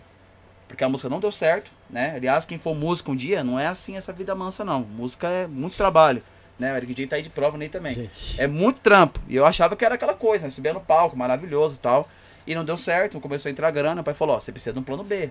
Você tá voltando pra casa com 30 conto no bolso, tocando cinco vezes na noite. E eu falei, beleza, fui plano B, mas totalmente frustrado com a faculdade, mano. Então quando terminou a faculdade, eu falei, putz, agora eu vou voltar a tocar. Meu bagulho é viver de música, é, DJ, viver de música. 50 anos tocar igual o Candeia, mano. 50 anos tocando. E aí, logo quando terminei de tocar, veio a pandemia. Eu falei, puta que pariu, agora ferrou. E aí eu precisava de alguma forma externar aquele amor pela música. Aí a Aline junto comigo, vários amigos, né? A Drica também, Drica é Barbosa, um beijão pra ela, que é minha amiga também. Mano, você tem que fazer uns vídeos. Aí eu fui, comecei a fazer os vídeos e externar esse amor pela música. E aí deu no que deu, mano. Tamo aqui hoje. Boa. Foi pra No isso. ponto foi, foi bom. No ponto foi bom a pandemia, então. Assim. Putz, mas acho que foi, Foi. acho que o mundo precisou parar. Falou, mano, para. É, Para, tá na hora de você parar e fazer o que você realmente tem pra fazer, mano. Morou? aí. E aí eu juntei o que eu aprendi na faculdade, sim, que eu aprendi coisas, lógico. Sim. juntei a caminhada da música, porque a parada da música, mano, é da hora a gente estudar, que é sempre importante que a gente começou esse papo assim, mas a rua te traz um conceito completamente diferente, mano. Sim, claro. Traz uma visão completa, principalmente o samba, mano, que é uma forma tão estereotipada também, tá ligado? Sim. Que os caras acham que é só aquele cara, dan é, realmente anos 90, né? Só dançando ali, cabelinho cortado. Mano, o samba ele é um movimento muito importante na, na cultura brasileira, mano, tá ligado? Pra caramba. Muito importante. Caramba. Muita coisa que o rap fala hoje, que é de extrema importância, o samba falava lá nos anos 50 Real. tá ligado? E as pessoas, depois dos anos 90, que foi pra TV, e enfim, existem questionamentos e tal, mas a pessoa acha que cagou, mano. Acho que virou alienado. Não, tem alguma coisa que há se discutir sim, eu concordo. Mas o samba é muito importante, mano. Então, nesse caso, o que eu aprendi na rua, eu falei assim, quer saber? Vou dar voz pra esses caras. Vou dar voz pra música, que talvez a galera não conheça, tudo mais. E também eu com a cultura hip hop, então eu acabei trazendo. Então acho que acho que a minha maior, é, até agora, conquista, nessa pouquíssima caminhada que eu tenho, é de ser sincero, mano. Claro. É literalmente é isso. mais mano. importante. Assim, ser sincero, mano, vou fazer minha caminhada aqui, quem curtiu, curtiu, tá da hora. Minha caminhada, ó, aprendi isso aqui na rua, meu amor é esse, e é isso, mano. Curtiu, curtiu, quem não curtiu, tá tudo certo. Vocês são questionados por, às vezes, Muito, até, até falar alguma coisa, um exemplo de informações, assim. muito, mano. É, Pô, bastante. você passou. O tempo inteiro, Porra, mano. acreditei em você. Eu procurei aquele, aquele bagulho e não era. Você O- o você tempo já inteiro. chegou isso? O tempo Já. inteiro. Você chega. Toda Sim. postagem, mano. Pode Chega. Porque É, que você eu sabe que o rap, o problema do, do hip hop, não é do rap, falo- mas da música rap. Hum. Cara, é. Você sabe que tem os guardinhas, então os guardinhas só eles manjam. É. Não estudam nada, mas eles manjam, entendeu? Enfim. Então, é, cara, eu, eu, eu sempre tentei, assim, criar uma, uma certa cultura de positividade na minha página, assim. Então a galera não vem, não desce aquele 220 de internet, assim, a galera não é grosseira, sabe? Sim. Mas a galera bate de frente muitas vezes, assim. Só que é. Eu acho que a galera, tipo, a gente foi criando um respeito mútuo, sabe? Sim. eu e a rapaziada, a rapaziada e eu, então a gente discute mais do que necessariamente bate de frente. Mas muita gente vem me questionar sobre coisas que às vezes estão certas, às vezes estão erradas, por causa dessa questão que eu tinha te falado, porque não tem informação. E aí fulano me contou lá nos anos 90 que foi Beltrano que produziu e meu tio viu que foi o Ciclano. E aí, por exemplo, tem coisas que eu publico que tem quatro informações diferentes, entendeu? Que cada um vem falar que não, foi fulano, não foi Beltrano, não foi Ciclano. E inclusive até pela, assim, é muitas vezes pela ignorância, eu não digo aí, não falo sobre pejorativamente, mas pela falta de acesso que infelizmente esse país propicia às pessoas. Sim. É, muita gente não tem muitas referências muito básicas, assim, muitos nortes muito básicos que pra gente pode ser super simples, falar sobre sample, falar sobre música, Uhum. falar sobre música dos anos 70, que o rap, o rap bebe muito nessa fonte ali. É, então muita gente vem é, e, por exemplo, já fala, ah, isso é plágio. Entendeu? Fala, Puta, mano, não é plágio, entendeu? Tem o mercado, papapá, pensa que esse cara ganhou dinheiro, entendeu? Então, assim, é impossível o, o músico que fez ah, o sample não ter ouvido, enfim. Então, assim, faltam muitas referências básicas, assim. Então, você vê que, tipo, a galera falando, sei lá, por exemplo, que, ah, quem o Future inventou o trap, entendeu? Sabe? Ou que o Lil Wayne é o pai do trap. Fala, puta, mano, sabe? É. O movimento já vem muito antes do Lil Wayne. O Lil Wayne é um Sim, cara que ele, sim. entendeu? Ele bebeu na fonte, ele foi muito importante pra Bravo, concretizar aquela questão do autotune e a estética da parada. Mas, pô, desde 36 Mafia em Houston, sabe? Você vai pegando o DJ Screw lá atrás, vai pegando- tem muita coisa, entendeu? Os caras de Atlanta, Young Jeezy, Gucci Mane, os caras, porra, 2000 e T.I., entendeu? Nos anos 2000 já tava ali no trap, entendeu? Então, assim, você falar que o Lil Wayne inventou o trap, a galera... Você vê essas páginas, assim, esses posts nas páginas de mídia de rap, a galera discute os dois estão errados, os dois lados. É, cara. E a galera você vê se matando ali, cada um, aí já vem um terceiro que tá mais errado ainda, entendeu? E aí você fala, cara. Essas é páginas de rap tá me dando. Meu Deus do céu, cara. Eu tô ficando. Meu Deus, cara. Tá mexendo com a saúde é- mental Não já? tá, cara. Quando você Mas vê é, uma... é complicado pros caras também. Bloqueia aí, bloqueia. Meu. Deus, é uma informação, mano. Cara, então. Não, tudo bem, eu sei que é um. No jornal, às vezes também tem informação que É. não são corretas, mas é que a gente, às vezes, você sabe uma parada. Quantas vezes você já deve ter visto, vocês, né, já devem ter visto várias paradas que você fala, puta, não é isso aí, mano. Aí vocês É. falam, putz. Só que você, às vezes você não pode debater, né? Você fala, Mano, eu me incomodo muito com a forma que fala, tá ligado? Eu, eu recebi mais crítica quando eu comecei a abordar algumas coisas ligadas à política, mano. Mano. não, imagina. Aí tudo imagina, saladeira. imagina. Eu, ó, falar pra mais você. na época, né? Na é, época mas assim, você- vou falar pra você. Eu evito falar, não é por, por ser cuzão, não. Eu evito falar porque assim, eu acho que comigo tem que ser pontual. É o meu modo de falar, tá? Tem casos que fazem conteúdo semanalmente por isso eu acho da hora. Então, assim, o meu é pontual, tá ligado? Meu foco primeiro é música, certo? Mas teve a questão da invasão no Congresso, que foi em janeiro? Nem lembro quanto foi. Dezembro, né? Oito, oito de. Enfim, 8 de janeiro. Janeiro. 20 de janeiro no Congresso. Ali eu falei assim, peraí, eu preciso fazer um vídeo e expressar a minha opinião, tá ligado? Irmão, quando eu expressei aquilo dali, foi um absurdo. Então você já vê quanto a galera também te segue. Não, cada minha quebrada, irmão. Cada minha Sim. quebrada, que cresceu comigo, me viu ali batucando no- na esquina da, da casa dele. Me chamando de tudo qualquer coisa, me chamando de comunista. Que me dera se fosse Por comunista. quê? Você, só Foi por elogio, né, aliás. Foi elogio, obrigado, viu? Foi elogio. me- porque os vândalos vão lá zoar o bagulho. Então, assim. Os é- badernistas. assim, eu errei um nome, uma- eu errei uma data uma vez, acho que no disco do Original do Samba. Eu errei a data. Cara, o maluco me massacrou, me chamou na DM e falou: Você errou a data, tá errado. Cara, e é bem isso, né? Você Eu não faz tinha um ela vídeo, Não, mano, Você faz um vídeo lindo, assim, perfeito, incrível, cara. Mas aí, pô, você por acaso tava com um pedacinho de farofa aqui, entendeu? Que aí você errou uma Sim. data.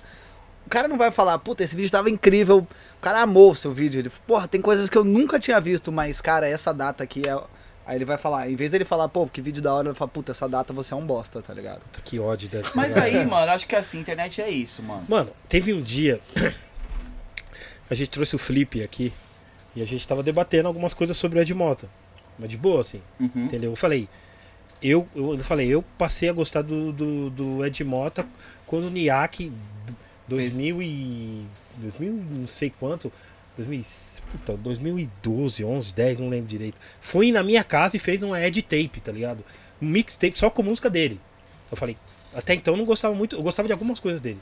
Ah. Depois que eu Só vi que a- do Manuel, você gostava? é, é só do Mano. Conheci a Manuel e outras. Mano, quando eu vi as músicas dele mesmo, de verdade, assim, eu falei, mano, ele é monstro, mano. Eu ouvi o episódio aqui. Tá ligado? Aqui, pode parar. E aí. Mano, aí nós trocando ideia com o Flip aqui. aí nós tava trocando ideia de algumas coisas que, tipo, beleza. é, eu gosto de Edmota, mas eu, a maioria das vezes eu não entendo o que ele fala. Assim, eu falei isso, eu falei isso aqui. Eu gosto dele, mas às vezes eu não- ele fala. As letras não tem. Tipo assim. Ele não, não tem sentido algumas coisas, mas ele canta, tá ligado? Aí eu falei, beleza. Mano, uns caras me chamando no DM pra encher o saco no, no outro dia, mano. Vários. Vários caras, mandei, tive que mandar xingar, mano. Falei, ô, mano, dá licença. Minha opinião, caralho. Agora você vai querer. Eu, eu, eu tô falando que eu não entendi. Eu não entendo. Não pode? Não tô falando que o cara é ruim, caralho. Tô falando que eu não entendo. É, DJ. Entendeu? Pronto. Mas, você, mano, teve um cara que gravou um vídeo Nossa. Quanto tempo livre, né, aquela, cara? aquela música tá romântica com dele, tempo. né? Os caras têm não sei, Mano. Aí o cara preparou um conteúdo pra criticar o. Eric Falei, como que ele não. Eu falei, eu não- nunca falei que ele não é músico. Eu falei que eu não entendo o que ele fala. Você falou Entendeu? sim que eu sei, eu tava de prova. É, eu falei, caralho. Eu vi, não, você falou que não era. Eu falei, agora eu não tô eu no momento falando que ele é horrível. Mano, os caras fez. Mano, os caras encheu o saco. Aí eu tive que bloquear e xingar. Não, falei, mano, para de encher o saco, mano. Dá É, licença. então. Agora eu não posso mais falar minha opinião. Vocês falam que vários caras que. Vocês que idolatrando vários caras que pra mim é normal, vocês ficam foda, foda, mano, foda, cara. Menos, gente, tá ligado? Ag- Agora, eu não posso falar do Edmota. Tipo, falar o que. Tipo assim, as letras deles, tipo, beleza. Eu, eu gosto do Edmota, mas assim, às vezes eu não entendo o andamento da, da, da letra dele, tá ligado? É. Fala do carro, mas do, do outro lado ele tá falando do, do, tipo, do tênis, do não sei do que, não sei do que, não tem um. Tipo assim, vocês falam do carro até o fim. O carro tem porta, o carro tem vidro, enfim. não do carro, do. Não, tem, não, tênis, enfim. Aí o cara entrou e falei, mano, xinguei uns 4, 5. Falei, ah, mano, dá licença, mano. Agora eu não vou poder falar o que, que eu acho, mano. Ah, DJ, vai Entendeu? falar pra Então, você, DJ. Oh, desculpa, pode falar. Ah, eu não, sei, eu tô não, falando isso pra vocês que vocês são. Ah. Vocês passam informação, tá ligado? Então deve. Aqueles pesados, sabe? Eu- Tudo, eu todo mundo acha que é foda. Eu tá acho que ligado? assim, Ah, hoje, hoje rede social é o seguinte, irmão. Hoje social, mano, o seu time quando perde, você vai xingar o cara na rede social. por exemplo, eu, eu não xinguei, não xinguei, mas já pensei várias vezes xingar o Luan. Quantas vezes eu pensei em xingar o Luan? Ah, qual é, mano? Várias vezes eu pensei em xingar o Xinga o Luan. Rogério Ceni todo dia. Então, várias vezes. Minha mina, aliás, um beijão pra minha mina também, ela fala, pra que você vai fazer isso? Mas só, o cara não joga. Então assim. 700 deixa mil o por mês. falar, então fazer o quê? Mas assim, tem uns que é, é- já chega de falta de respeito já. É, Então, de é, graça ainda. De Então, graça, é. de graça. eu O acho cara, que o cara vai lá pra realmente tumultuar e, e acabar com o seu dia. tá isso que é perigoso, tá ligado? Isso que é perigoso. É, que é perigoso, mano. Porque a gente, a gente sabe que às vezes o cara não joga bem, às vezes, é uma panelinha e tal, mas a gente não pode também.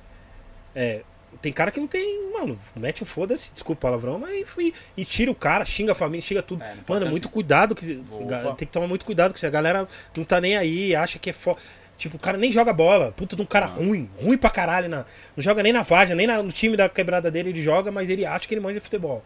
Vou criticar o cara. Tudo bem. Sim. Tem vários caras que é ruim pra caramba, mas, puta, quem. É, é- é tem que tomar muito cuidado, né? Com essa parada, tá ligado? Exato. Entendeu? Mas perdeu, Entendeu? acho que eu acho que perdeu o time, mano. Faz tempo. Mano, Talvez ali em 2010, 11, ainda tinha, talvez, né? Não sei também. Cara, eu, eu- pode ser, porque eu acho que tem duas coisas assim. Eu acho que a, a internet é um ambiente muito negativo, né? Assim, pra é- caramba. A energia da- do lugar é um lugar negativo, né? As pessoas, elas é, não tem muito filtro, né? Como eu não tô aqui na sua frente, eu vou falar, vai tomar no teu cu. Aí. Ô, desculpa o palavrão, mas se eu falar isso pra você aqui na tua cara, eu vou tomar um socão, entendeu? Então provavelmente eu não vou sim. falar isso, entendeu?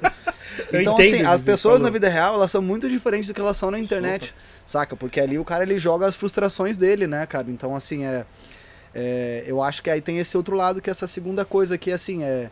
A gente mesmo tem que criar uma certa... Uma certa maneira, porque essas coisas, elas vão acontecer. Afinal Vai. das contas, você ter número lá, os seguidores, é você só tá exposto, sabe? Então, assim, muita gente chega de graça, de graça, sim. Sim. Você não falou um A, você não, nem falou uma informação nem nada. Você só postou uma foto lá, tipo, sorrindo. A pessoa vem e, Toma. e dá-lhe um 220 de graça, porque sim, porque ele não gostou da tua cara e fé, entendeu? E aí, assim, é, você tem que, tipo, entender que essas pessoas existem e não tem muito o que fazer, sabe? Porque se você vai levar essas coisas pro pessoal, entendeu? Todo post que você falou, todo vídeo tem alguém que tá ali, entendeu? Tipo, batendo de frente, que não curte muito, entendeu? Então, é, é se você não cria esse lugar de, tipo, ah, mano, esse cara... Talvez a pessoa, muitas vezes, eu acredito que elas nem pensem dessa maneira. Exato. Tipo, ela nem percebeu o que ela fez, que ela, que ela foi tão É. agressiva, sacou? Ah, vai se, da, vai se danar, nada a ver, tá mó otário, tá ligado? Às vezes a gente fala, pô, zoando, ah, tá mó trouxa, né? Mas ali na internet não tem como entender, você não tem esse filtro, sabe? Exato. Então acho que às vezes as pessoas nem percebem. Muitas vezes o cara ele chega lá, dá um 220 e fala, pô, mano, por que, que tu fez isso, tá ligado? Vamos trocar essa ideia aqui, ó. Pô, eu acho que isso aqui, isso aqui. O cara, pô, mano, não foi isso que eu quis dizer, não, pá, não sei o que, desculpa aí. Sabe? A pessoa nem, nem repara. Então é perigoso esse ambiente na internet. Mas aí, mas eu acho que é assim, mano. O cara cria conteúdo independente do cara, independente do que ele fala, eu acho que é assim, muita coragem. Coragem. Ponto, coragem. Literalmente coragem. Porque assim, você não vai agradar todo mundo, é um ponto, certo? E eu, eu, eu penso assim, aliás, quem falou isso aí foi meu pai. Meu pai nunca criou conteúdo. Meu pai, de vez em quando, fala, mano, como é que faz esse negócio de internet? Meu pai não manja muito, né? Não curte muito fazer assim e tal. Mas ele fala assim, cara, uma coisa que ele me falou muito sim, falou, esses caras nunca desceu pra arena, eles estão vindo da arquibancada. Você tá na arena. É. Então, falar arquibancada é fácil. Putz, guarda, É. tatuei no meu coração isso daí. E aí é o que eu faço hoje. Claro, pelo amor de Deus, não sou um Buda, né? Que fico meditando ali o tempo todo. Chega uma hora que irrita, mas no final das contas, quem paga minhas contas sou eu, mano. Não tem o que Não, fazer. é, é porque assim, eu, eu acho uma parada tão simples. Tipo, não curte o trabalho, não vê, nem, nem liga. Acabou, não, não comenta nada. Conta É, um- só passa. um- um- vários. Várias, mano, um monte de coisa eu não curto, eu também não fico lá levando uma e tal. Mano, eu não curto, eu nem passo perto, tá ligado? É simples, acabou. Só desvia o caminho, Desvia né, o mano? caminho, Nem segue, mano. Tá Nem ligado? segue, A Não galera não, não, a galera faz questão de falar, puta, você é um trouxa, isso aqui é o horrível, não sei o quê. É, não, eu, tenho, mano, não sei o que acontece, cara. Esse site de fofoca de rap, os Eli Correia do rap aí, Sônia Abrão do rap, tá O ligado? TV Fama do TV rap. Fama do rap, que agora tem. Nossa, mano. Eles estavam falando do Kanye West, né? Eu comentei lá. O Kanye West sempre falando bosta ultimamente, então eu Opa. comentei lá. Pronto, já vem os caras. os, os fãs do Kanye. Qual fã, fã clube do Kanye West? Kanyezetes, enfim. Enfim, já vão os caras lá levar uma comigo, mano. Eu falei, mano. O cara tá apoiando vários bagulhos, vocês não estão falando nada. Eu só falei que, que um minuto. Aliás, fala. eh, tinha a frase do Pelé, né? Como que é? Do Romário que falou pro Pelé. Pelé, Pelé calado, quieto é um poeta. É, um poeta. Quem não é escalado não pode, você falou? Eu falei. falei, tinha que calar ele nos, nos 30 anos, tá ligado? Eu falei isso. Pronto. Saudade quem não é. Como- Pronto, já começou a galera. Já falei, eu falei, mano, o cara só fala bosta, mano. Aí, se eu for debater com os caras, eu falo, mano, tá, você tá falando que. Tá pagando de fã do Kanye West? Qual que é o primeiro disco do Kanye? Me fala aí. Me fala aí. Escreve aí pra mim aí. Ah, eu, dou te- eu dou um tempo pra você ir no Google procurar, hein, mano. Me fala aí, tá ligado? Porque se for pessoalmente, você já cobra. Fala, ah, igual eu já cobrei. Tinha uns caras. Eu, eu tinha, eu tinha meu. Só por causa que eu fiz uma comparação que eu falei. Música, ó, minha opinião, tá? Minha opinião. Minha. Minha é minha opinião. Eu falei assim. Que o. o, o- na canetada. De letra mesmo, pra mim o Tupac era melhor que, o- que o Big, tá ligado? Eu falei Hum. assim. De letras, letras, de sentido, de sentido, tá ligado? De beat, pra mim, o, o, o, o Big sempre foi melhor, assim. de- mas de letra, pra mim, o, o, o, o Tupac era melhor. Pronto. Eu falei isso num debate, aí o cara. Ao vivo. O cara, não sei o que, começou a me falar um monte. Eu falei, tá, mano, tudo bem. Qual que é o primeiro disco do Tupac? Me fala aí. Não, mas que não sei o que. Não, me fala aí então, mano. Você tá falando. Você tá. Não, porque você tá ligado. Defende os caras, mas não sabe nem. Não sabe a história dos caras, do artista que defende, mano. Discussão vazia, né? Você tá entendendo? Você entende, tá ligado? É. Ele começou curtir o Tupac ontem. Aliás, porque tem uma camiseta de, de tal cara. Não. Fala, mano, tá. Por que você tá usando a camiseta? Então me fala. Não, eu dei um boi pra ele. Me fala, me fala três músicas do primeiro disco do Pô, tem um Tupac. boi ainda, pô. Não, e por exemplo, tem muita gente que fa- passa por essa questão de letra, assim, a pessoa ela não fala inglês. Então ela não tem como saber em questão de técnicas. Sim. Entender a técnica. Tipo, como é que o cara tá elaborando ali a Construindo. letra, como é que ele tá construindo. E aí o cara quer falar, não, fulano é muito melhor, e fulano Beltrano é melhor, a letra é muito melhor. Pô, mano, tu nem abriu a, a- a- nem a tradução da letra, você nem sabe. Você só foi porque o cara é quem ele é e você criou na sua cabeça esse imaginário. Mas quando eu falo, minha opinião agora, eu vou falar um negócio super polêmico, hein? Olha aí, hein? Se quiser me xingar, pode, Pá, pode pá, me pá, xingar. Tem um corte aí já. Tum. É, tem um corte aí já. Eu acho, por exemplo, o Tupac, exatamente. Eu acho ele melhor de letra que o Big. Sabe, em termos de sentido, o, o que. O que ele tá querendo passar ali, sabe? É... Mas ao mesmo tempo, por exemplo, eu acho que o Tupac é um rapper super fraco em termos de técnica. Técnica. Tipo, sabe, fazer. Ser mais metafórico, enfim, usar jogos de palavras e figuras de linguagem. Mas isso não impede que a pessoa seja o Tupac, tá ligado? E quando eu falo isso na internet, a galera, ah, você não sabe de nada, tá mal otário, Tupac é Deus, que não sei o quê. Essa porra, rapaziada, tipo, vê legal o que eu tô falando, eu não falei que o Tupac é ruim. Não, Você Black- ligou? Black Você, você nem leu o que eu falei, entendeu? Você nem entendeu o que eu falei. Tem várias camadas até a gente trocar essa ideia, entendeu? Então, isso é complicado mesmo. A galera muitas vezes não sabe nem o que tá falando Sim, e tá ali. Ah, não mas é conhece só- o disco como é, você falou, Mas então, não é não, só no mas esse é rap o melhor não, disco. Mas só no rap não, fica tranquilo, não é só no rap não, viu? No samba tem muito isso daí. Eu ouço o dia todo. Gente. Opa! Esse vídeo de samba e pagode que eu fiz aí, meu Deus do céu, até hoje. A diferença do Gente, samba e É, pagode, eu vi esse opa, vídeo aí. é, referência samba e é- pagode, foi o primeiro vídeo que eu fiz, na verdade. Eu fiquei muito feliz com esse vídeo porque foi a primeira vez que eu fiz um vídeo e tal, né? Foi a maior dificuldade pra fazer. Muitas pessoas me criticaram. Mas assim, lembrando, tá? Não foi eu que fiz. Não, isso aí eu vi na rua. Aprendi com os nego velho. Certo? E aí os nego velho, não, é isso mesmo, tal, né? Ainda tava na pandemia e tudo mais, conversei com vários. Mas muito cara, não, existe. Você é louco? Esses caras compararam, vamos dar um exemplo, né? Compararam o Candê, lá, lá do fundo lá, com. Acho que deram até um exemplo do, no grupo de anos 90. Não, não tem nada a ver. Falei, não, eu tô querendo dizer como é construído. Se o samba, o pagode dos 90 tinha pandeiro, tantã, repique de mão e banjo, e o fundo de quintal usava a mesma coisa, é a mesma coisa, mano. A questão é, cada um faz de um jeito, certo? Da mesma, como eu falei no vídeo, a mesma coisa que o trap faz uma outra vertente, tem É um outro aí. flow, uma outra construção, mas é dentro do contexto também. Então, assim, é, no samba tem muito disso, mano. Aliás, eu acho até que o samba, ele é... Putz, vai ser polêmico, eu vou falar agora, hein? Ih, a segundo, segundo Mais um corte. vai corte, mais um polêmico. corte, produção. Eu até acho que, eu acho que até acho que o samba ainda tem muito mais esse negócio de pioneirismo não, que até virou polêmica na internet, né? Mas é a questão de essa coisa de movimento. Não, naquela, na minha época, aquela famosa frase, na minha época, ih, tem muito, o samba tem muito disso. Tem mesmo? cara? Muito. O samba demorou muito pra entender agora o mercado digital, mas foi entender agora. É, isso é verdade. O é rap, fique. entendeu faz um tempo já. Mas também demorou, hein? Não, Também. demorou, demorou, mas entendeu muito antes o samba. Sim, Demorou? Talvez ali, eu até dizer, vocês me corrijam, por favor.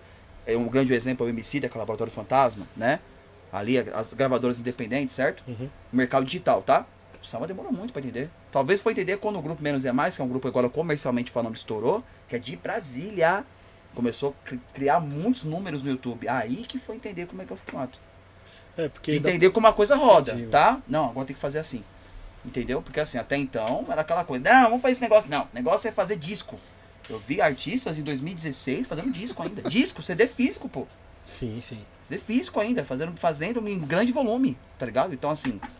E não, e não, e não, e não, e não investindo no digital, de jeito nenhum. Não colocava Aí, vídeo no. YouTube, fazer nada. Então assim. É Zé do basicamente não Do existe tipo, hoje em não, dia, os né? nego velho faz lá atrás. Vou fazer igual os nego velho. Não, ó, máximo respeito. Mas a coisa continua. Nós tá em outros tempos, gente. Nós tá outros tempos, então acho que o samba também tem isso. Não sei também se é uma recusa, não sei, mano. Aí tem que ouvir os caras também, né? Porque eu não sou da época, né? Tem que ouvir os caras. Mano, eu até uma curiosidade, cara. Eu já ouvi vários relatos que tinha alguns caras do. Tipo, do pagode, do samba, não sei. Eu acho que é mais pagode que. Tinha alguns que não gostavam de rap. Você já ouviu falar disso?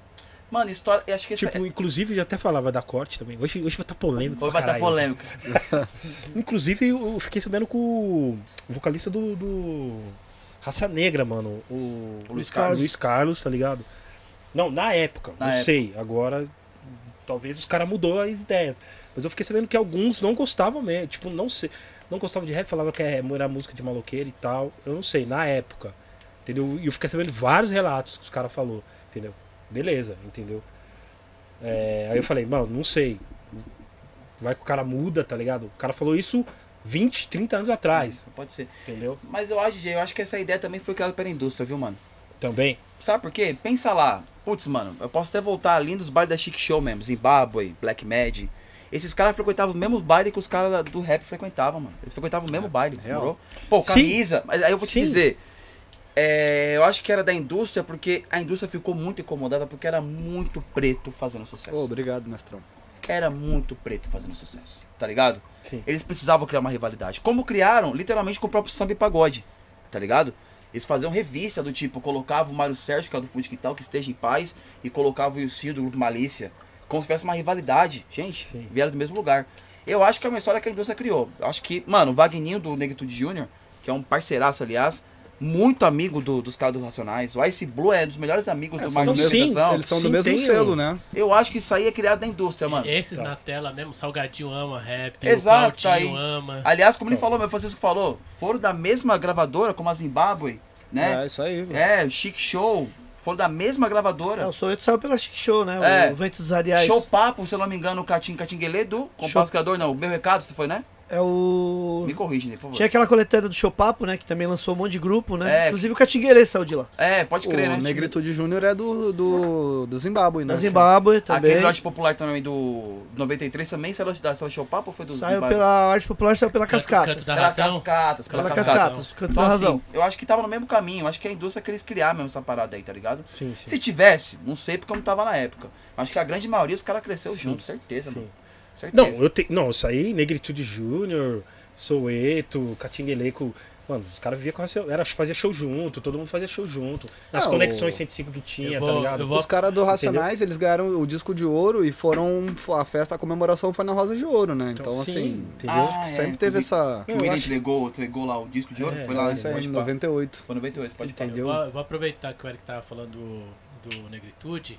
Da onde você tirou que o Negritude é o Earth in the Fire brasileiro? Puta, mano, isso aí eu aprendi com os nego velho, mano. Um, parce... um par- aliás, um parceiraço meu lá da, da quebrada lá, que tocava, ele foi no show do Negritude que eu nunca fui, com a formação original. Eu fui depois, quando já tinham se separado, né? Cada um tá fazendo a caminhada. Ele falou, mano, os caras subindo, me contando a história. Por quê? Essa coisa, a oralidade, a oralidade africana, né? Eu aprendi ouvindo os caras, porque não tinha vídeo, né, mano? Ele falou, mano, os caras subiu no palco do camisa, camisa verde e branco. Subiu no palco, o palco balançou, pum, pum. E os caras pareciam o Defy. Guardei isso, ficou na minha cabeça, tá ligado? E aí, quando eu comecei a ter acesso ao YouTube, lá no House ainda, minha época de quebrada ainda, eu comecei a pesquisar, mano, e comecei a ver que realmente parecia um pouco, tá ligado? Como eles se vestiam, como que eles ficavam no palco. E depois eu vi uma entrevista do Leandro, Leandro Learte, mano, na Transcontinental. é, numa época que passava de sábado de manhã. Eu já procurei no YouTube várias vezes isso aí, viu, mano? Várias vezes não achei. Ele falava de como que era os concursos da, da do Camisa Verde e Branco, do festival de pagode. Ele falava como é que era o perfil de cada um. Aí ele falava do Catinguele, que tinha uma batucada monstruosa, com o Salgadinho tocando muito bem cavaco. Falava do Arte Popular, que tinha uma batucada única. Se vocês forem no Arte Popular, se você ouve Arte Popular sem saber, é o Arte Popular tocando. Sim, sim. E o Negritude, quando chegou, que eram nove integrantes, eu acho, ou dez, enfim, uma grande quantidade, maioria negros, né? Grande maioria, eles dançando, todo mundo dançando igualzinho, muito carisma, eles viram o Work Defy ali. Então ali eu falei assim, putz, peguei e guardei essa referência. E aí depois que eu fui juntando, juntando, juntando, eu percebi, né? As coisas de sample também, né? As coisas que eles usavam muito. E depois eu conversei com o Vagninho, cara. Um abraço pro Vagninho também. Eles conversavam, que eles estudavam muito. Eles queriam realmente trazer o que eles ouviam no Bares Blacks, trazer para as músicas dele. Elementos muito de baixo, Uhum. muita coisa de guitarra, misturar com pagode, porque era mais, era mais fácil, não. Era mais. Era mais. Cro, ele falava crocante, né? Uma, gíria de Sim. nego velho. Pra dançar. pra misturar com o balanço do samba. Sim. Porque eles faziam muita coreografia, né? Naquelas coisas É. de televisão, né? Então era mais fácil pra dançar, pra colocar o balanço dos bares, os passos dos bares blacks. E era muito parecido com o Watch the Fire. E era a grande escola deles, depois eles nos disseram. Que era a grande escola deles, era o Watch the Fire. E também tinha muita experiência do Boys to Men também, né? Os boys do- bands, do- né? dos- Sim. Dos anos E 90. vários antigos do. do várias. Que funk são antigos, assim, eles. eles é, de estalística, a dancinha era a mesma, mesma Eu acho que o Word é porque o Word, É né? verdade. O Word é o the Fire, né? É, talvez tenha tido esse, essa rincha, assim, vamos te dizer, Uhum. na época, porque as, as, as grandes equipes lançou muitos, muitos grupos de rap e depois eles vieram com samba. E Hum. o samba meio que deu uma engolida no mercado naquela época, Que porque o explodiu. samba estourou e era Brasil. O rap era, né, Mais rua. periférico mesmo, baile, tocava nas rádios, mas o samba deu aquela expandida. Então, quer dizer, acho que os, naquela época alguns artistas ficaram incomodados com isso, de ver o samba meio que, meio que engoliu mesmo, né? As Sim. gravadoras ia tudo nos caras. Mas isso aconteceu mesmo, né? Você acha que aconteceu de Sim, fato? eles Ah, saíram de grava- das, das gravadoras independentes, que eram as das equipes, depois as grandes multinacional comprou o passe dos caras. Você vê, nós trouxemos os Vários. caras das equipes aqui, os caras falaram, Então é isso. mano, quando o samba, quando a, É, o samba estourou, foi outro patamar, né, Puta, mano? Os é. caras vinham vinha conversar pra comprar o passe dos caras, era coisa de milhão na é, época. Na época. entendeu? aí- Então, quer dizer, os, a- os- os próprios investidores daquela época falou, mano, vamos investir no samba também, né? Tipo assim. Ah, então, é- quer dizer, mas foi bom, porque surgiu várias bandas que até hoje os caras estão aí, né? Estourado, fazendo carreira solo. É, tá na história, não tem jeito. E naquela época também, os grupos de rap também meio que se envolveram um pouco com o samba. O próprio Negritude gravou com, Com o Brau, né? com o Brau, É, lá com no, no Gente da Gente. O Alice Brandão gravou com o Rap Hood também, né? Sim, Na, na- na época. Sensação gravou também com o Brau. O, Sensação. O Exalto também. Zumbi. Ah, o Zumbi. Almir Neto também Big gravou. Mãos, né? Mãos. é, mãos, enfim, teve várias parcerias, né, do samba com rap. Então é meio que ro- rolou, mas não, não, não era tanto assim É, também, né? é, é irmãos da mesma mãe, né? Que é a mãe África, Sim. não tem jeito. É. não tem jeito. E eu, E é, e é tudo da música de quebrada, né? Música de Periferia. né? quebrado. É, então. Todo mundo veio do mesmo lugar, no final das contas. Todo mundo Sim. sai da Chic Shows, Zimbábue, Cascatas. É, então, eu, acho, eu acho que o ponto de partida é aí, não tem jeito, mano. Acho que o Exato. E eu, pra compartilhar um bagulho com vocês, primeiro em primeira mão, meu sonho é fazer um documentário do Pagode 90, cara. Meu sonho. louco, hein, mano? Talvez, até falei com o Guilherme Botelho, que é um, já veio aqui, né? Aliás, Guilherme Botelho, meu professor, grande inspiração também. De um dia a gente escrever junto um documentário pod- pa- pagode, né, dos anos 90, porque merece, Merece tá ligado? Porque é essa estereotipação, mano, tá ligado? Essa estereotipação Sim. que coloca do pagode 90, muito meme, tá ligado? Eu acho divertido também. Mas parece que foi só aquilo, tá ligado? Mas foi uma importância muito grande também, morou? Sim, sim. De Legal. conversar de uma outra forma, tá ligado? Vamos ver. Quem quiser aí, ajudar nós também. Não. Quiser fazer uma parceria, tamo junto. Quando, até quando nós entrevistamos o Edmilson também dos Travessos aqui, e ele falou, Sim. ele falou, Opa. ele falou que teve uma época que saiu na capa da revista eles, os, os Bad Boys do Pagode, um negócio Backstreet assim. Boys. Street, Backstreet Boys do Pagode. branco, Mano né? do céu. Deu pano pra manga, eles falaram. Eles falaram que eles foram fazer a parada, vamos gra- gravar. Tirar foto, beleza, tiraram foto aí, os bad boys do Pagode, pronto. Ele falou que deu, deu pano pra manga. Que aí a galera foi cobrar, né? Os malacos, porra é essa, caralho, tipo, entendeu? Mas eu falo, é, é indústria, sei lá, tá ligado? Indústria. É indústria, Não, os Travessos foi outro grupo que foi muito criticado, mano. E é um grupo que trouxe elementos, assim, sim. importantíssimos, mano, tá ligado? Sim, sim, Assim, de você ver o show, você vê muita coisa swingada e era muito criticado na época, tá ligado? sim. E aliás, muita, muitos grupos fazem até hoje, morou? É porque assim, quando fa... é, muitos grupos fazem até hoje. Morou essa coisa, própria coisa depois com o Tiaguinho e Rodriguinho, né? Que muitas composições, a levada do Flow, ele, ele trouxe muita coisa do R&B que o Usher fazia. Pô, a Kelly também. É, muita coisa. Tá naquela época era um absurdo fazer. Ele trouxe pra aquela coisa, né, brasileirada. E aí tem muita gente, eu, eu não sei se eu participo em muita gente coloca o pagode como o R&B brasileiro, mas eu acho que, né, tem uma cuidado porque tem uma galera do R&B que faz aqui também, né? Sim, sim. Sim. Entendeu? Mas tem uma galera que define assim, pelo impacto e também pela inspiração que tem, né, mano? É muito forte. Mas Caramba, acho que mano. é pelo, pelo impacto. Principalmente nos anos 90, né, mano? Que não tem como. Os arranjos. E também com o prateado ali, né? Que é o grande, o grande É. produtor musical. Prateado é o Dr. Dre do pagode. que... É, eu acho, até que, eu acho até que é o Quincy Jones, viu, mano? É, Quincy Jones. Eu acho é que ele é o Quincy Jones, porque Porque tudo que ele põe a mão, o bagulho virava. é, é mano. um pagode Tipo, com ele e depois virou outro com ele, mano. Sinceramente, se um dia eu ver ele, acho que eu nem sei como é que eu vou me comportar. Inacreditável como É, mano, inacreditável. entendeu? Mas Dr. Dre também, porque é surreal o que ele fez. Mano, inacreditável. Ele, ouviu, cara- ele não ouve só samba, mano. Dá pra ver que ele não ouve só samba. Ele ouve muito mais coisa. Não, impossível. Impossível. Impossível. Aliás, ele não faria o que ele faria se ele pra ser ouvisse só músico, eu ouvi samba, muita é. coisa, né? Mas assim, não ouve só samba. Ele ouve muito mais coisa, mano. Não, tem que, tem que ser Aliás, louco, mano. talvez a- a- o que ele menos ouça seja samba. Exato. É, tam- Ele vai lá e dizem que é, é verdade. dizem que é, porque na hora que Provavelmente. incrementa, já era. É. Mas sobre o Negritude não é isso, mano. Acho que a inspiração é essa. E foi muito original aquilo dali, mano. Porque você podia muito bem fazer uma coisa muito simples, né, mano? Sim. E aí quando eu ouvi o Leandro falando, falou que quando. Só áudio, né? Você fica só imaginando. Quando subiu, os caras tudo arrumadinho e cantaram aquela música que era do disco deles, a música de trabalho, né? Oia. Não, oba. Porra, Oba, aí, oba, aí oba. impactou. E eles disseram que a, microfone, é, a aparelhagem estava muito ruim, mas é, o carisma deles era tão grande que tomou. Eles ganharam o festival naquela época. E aí. Que louco, mano. Que louco. E eu vi na TV, né? Então eu- juntei a TV, que talvez meu pai gostava muito do Ort, né? Quando eu vi na TV eles dançando, parecia que eu vi um espelho. Que eu queria ser Sim, igual a Negritude, mano. Eu queria imitar eles, mano. Porque eles eram uma inspiração pra mim mesmo, né, mano? Que representatividade ser. É. e aquele igual Jackson 5. pam, tch, tch, tch, tch, pararara. Mano, aquilo dali era muito É. diferente, mano. Sim. Pagou uma nota aquilo dali, viu? Não foi pouco, É. não. Pagou uma nota. Mas Mas é chega- muito- Eles chegaram pra pagar? Chegaram. Não, Não, tem eu achei, eu, não, eu achei que era tipo.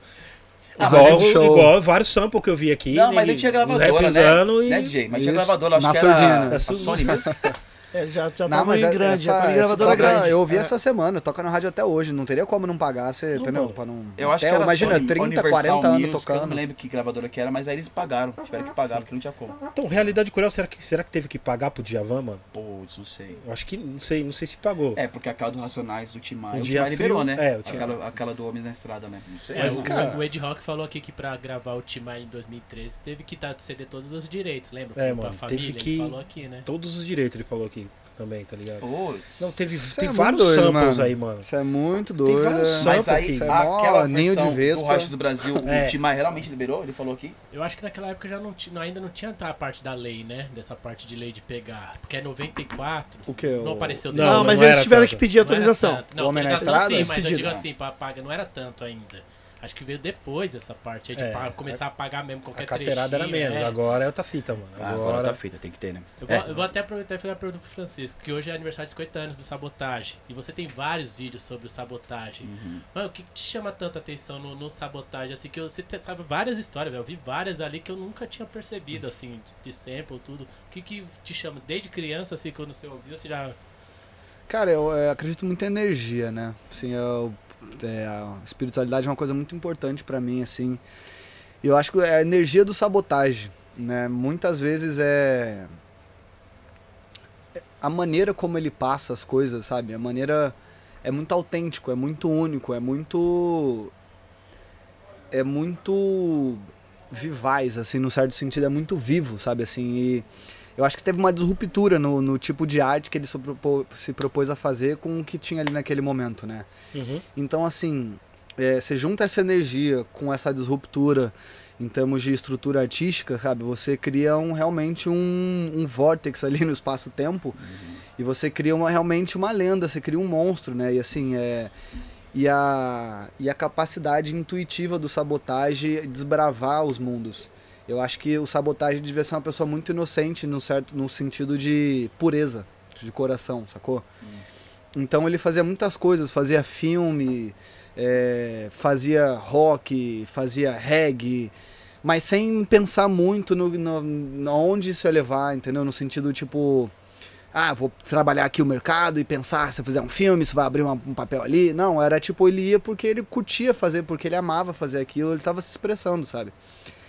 E, é, e eu acho que, assim, ele foi muito pioneiro. Eu acho que a, a morte do Sabotagem, é óbvio, é uma tristeza, uma tragédia em muitos sentidos, mas se a gente pode falar em termos da própria evolução do rap, eu acho que o rap teria andado muito mais rápido se o Sabotagem estivesse vivo Sim. Porque ele estava começando a abrir espaços que não eram comuns no rap naquele momento, né? As pessoas não estavam acostumadas com rappers fazendo é, fazendo audiovisual, né? Assim, trabalhando no cinema e Indo, indo em programas de TV, né? indo em programa de TV, sacou? E ele tinha tanta originalidade, tanto respeito, tanta autenticidade, tanta credibilidade que ele podia ir na Xuxa, que as pessoas iam achar muito incrível, as pessoas do rap iam continuar falando, pô, você é um cara, sabe, 100% real no final das contas, assim. Então você, ele sabia trabalhar tudo isso assim e de uma maneira ele foi, só foi indo, sabe? Só Uhum. pela pura pureza e pela pura intuição, né, cara? Então eu acho que assim é é isso que eu vejo no sabotagem no final das contas, é energia, né? Eu acho que é assim, é entre tudo que ele fez, entre todas as capacidades incríveis, a energia dele é o que pessoalmente me chama a atenção, né? Sim. Só sim. aquela entrevista que ele deu na MTV lá pro Kamal lá, que ele falou que curtia a Sandy, ali ele já, Entende? já quebrou tudo, porque, né, mano, na época, ninguém, tipo, e ele, pá. Não, na época, principalmente Ah, do rap, que o rap era antissistema, era é, tudo. E, e ele falar Não que. podia, você não podia de nada diferente que. É. Você, não, não, você- não era do rap. Ele falou na cara, falou, mano. E vê se Ligado? teve um filho da mãe É. que foi falar pra ele que ele era, entendeu? É. Que não podia. É, bom, Não, ai que maneiro, pô, Sandy deve ser bonzão, entendeu? Então, assim, esse, a capacidade de dialogar eu acho que foi muito importante. E eu queria até aproveitar e lembrar outro personagem, assim, que eu acho que. polêmica. Sim. Polêmica, as pessoas vão me julgar. Produção. Mas assim, é, eu gosto muito de estudar mercado, de estudar a indústria da música, né? E eu acho que essa, esse papel, assim, lá nos primórdios, teve muita gente depois soube trabalhar isso. O Emicida trabalhou muito bem, foi muito importante, crucial pra gente chegar onde a gente tá. Enfim, outros personagens. Mas eu acho que tem um cara que ele sofreu muito por ser quem ele é e fazer o que ele fez, que foi o Cabal, nesse sentido. uhum. E aí eu falo sobre Sim, a questão de visão de jogo, entendeu? O sabotagem está exatamente aqui, exaltando ele pela essa capacidade de transitar entre os universos, entre as artes e os mundos e a mídia. E o Cabal fez isso. Só que ele fez por outro lado. Eu acho que já menos. é, o sabotagem talvez mais intuitivo e o Cabal mais sagaz, mesmo assim, mais estratégico, né? É, não que o sabotagem não seja sagaz, não é isso que eu quis Entendi, dizer. entendi. Mas um mais estratégico, outro mais intuitivo, né? E, e o mercado demorou muito para entender o que o Cabal estava fazendo. E hoje as pessoas fazem e é super normal, Sim. sabe? E ninguém fala nada, inclusive as pessoas parabenizam as pessoas que conseguem fazer as coisas que o Cabal fazia lá atrás e que todo mundo virou as costas para ele, sabe? Sim, sim. Então eu acho que é um cara que merece muito ser lembrado como um pioneiro nesse sentido de visão do jogo, sabe? Sim, sim. Sim, com Ele certeza. merece o lugar na história dele. Eu acho que desse, tipo. é, cada um com o seu mérito, mas dentro dessa área assim de indústria, mercado, eu acho que o sabotagem e o cabal eles são muito importantes. Cada um em sua respectiva função, em sua respectiva maneira. Né? Porque, Boa. é, Boa, boa lembrança. porque assim, quando, quando o Racionais falou assim, eu vi nas entrevistas, tipo, eles não vão. Eles. Eles quatro, tipo, não vão na TV. Tipo assim, na época. Tipo, nós não vamos. Sim. Eles. Eles falaram que eles não vão. Tá ligado? Só que alguma. Acho que algum. Acho não, tenho certeza que a galera.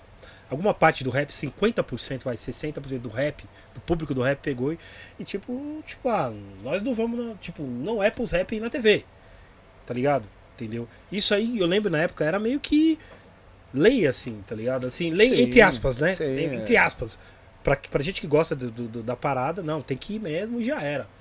Mas aí implantaram essa parada. Eu lembro, eu lembro quando o X foi na casa do- dos artistas, mano. Mano, É. foi massacrado, mano. Você tá entendendo? Porque a visão do rap, não, tá louco? Reality show, não, não sei o que, entendeu? Não, entendeu? Então é, a galera ficou meio engessada. Não, não, não, o rap não tem que ir na TV, mano. Por que que não tem que ir? Tá ligado? Porque não tinha tanto questionamento igual nós, assim, na época, assim. Sabe, sabe tá ligado? É. Então isso aí, isso aí foi foda. Entendeu? Então a galera pe- pegou uma ideia que os quatro pretos mais perigosos do planeta falou pra, tipo, pra nós, tipo, pra eles. Eles não vão. Mas eles não impediram ninguém de ir. Tá ligado? Nunca falaram isso. Nunca Exato. falaram. Então a galera pegou e achou que. Então começaram a massacrar a galera que ia. entendeu? Só que sabotagem, ninguém, a gente cai naquela parada, sabotagem ninguém falou nada quando ele foi, no Altas Horas, tá ligado? Ninguém, Não, porque na ele, ele, cultura, mano, altas horas e como ele, ele tá ligado? Happy Hood também ia direto, ia, ia, no, no- no- ia alguns programas também, o Hood foi no Faustão. Quando o RZO foi no Faustão, eu fiquei doido também, tá ligado? Você tá entendendo? Lembro disso. Os caras, você entende? Parece que, tipo, mano, essa galera pensa diferente, mas nós não. Nós queremos, aliás, até, mano, é até melhor pra outra galera saber quem é a gente. saber que a cultura existe, saber que cara. a cultura existe. Eu venho de Entendeu? uma formação de produção cultural, né? Eu estudei na, na UF, né? E a gente discutia muito esse conceito do que que é cultura em si, né? Sim. E cultura, por definição, é guerra, né, cara? Então, porque aqui se a gente tá numa, numa loja de disco de rap, não é disco de rock. Então, isso já, definição como cultura, se, né? Se a gente come arroz com feijão, a gente não come macarrão. Então, assim, se a cultura do brasileiro virou essa, não virou aquela. Muito óbvio, parece, mas não é. No final das contas, assim, a gente, de uma maneira pacífica, é claro, não é, a gente não é inimigo de ninguém, mas a gente tá concorrendo pelo mesmo espaço sabe? Então você tá tocando no rádio rap, não tá tocando rock. Não é que uma coisa não possa ter, mas você tem que aprender a dialogar com o mercado, entender como é que ele funciona para sua própria cultura continuar existindo.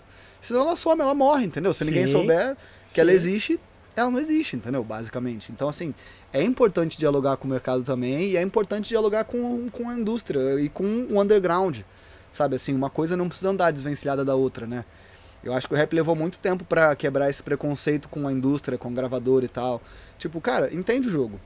Sabe, vai ler sobre isso, assim, por exemplo, lá fora o Birdman e o Lil Wayne, que eles fizeram um contrato de 85% de direito fica pra eles, e a Warner só vai lá, pega e faz a distribuição, fica com 15%. Isso é uma disruptura absurda, entendeu? Porque Pode a maioria crer. dos contratos é o contrário. É. Mas você tá entendendo? Os caras criaram tão, tanto poder dentro do mercado, dentro da indústria deles, eles sacam tanto do próprio jogo, que eles fizeram a gravadora dobrar o joelho pra eles, É entendeu? foda, Botaram a é indústria foda. no pé deles, entendeu? E é isso que a gente tem que fazer.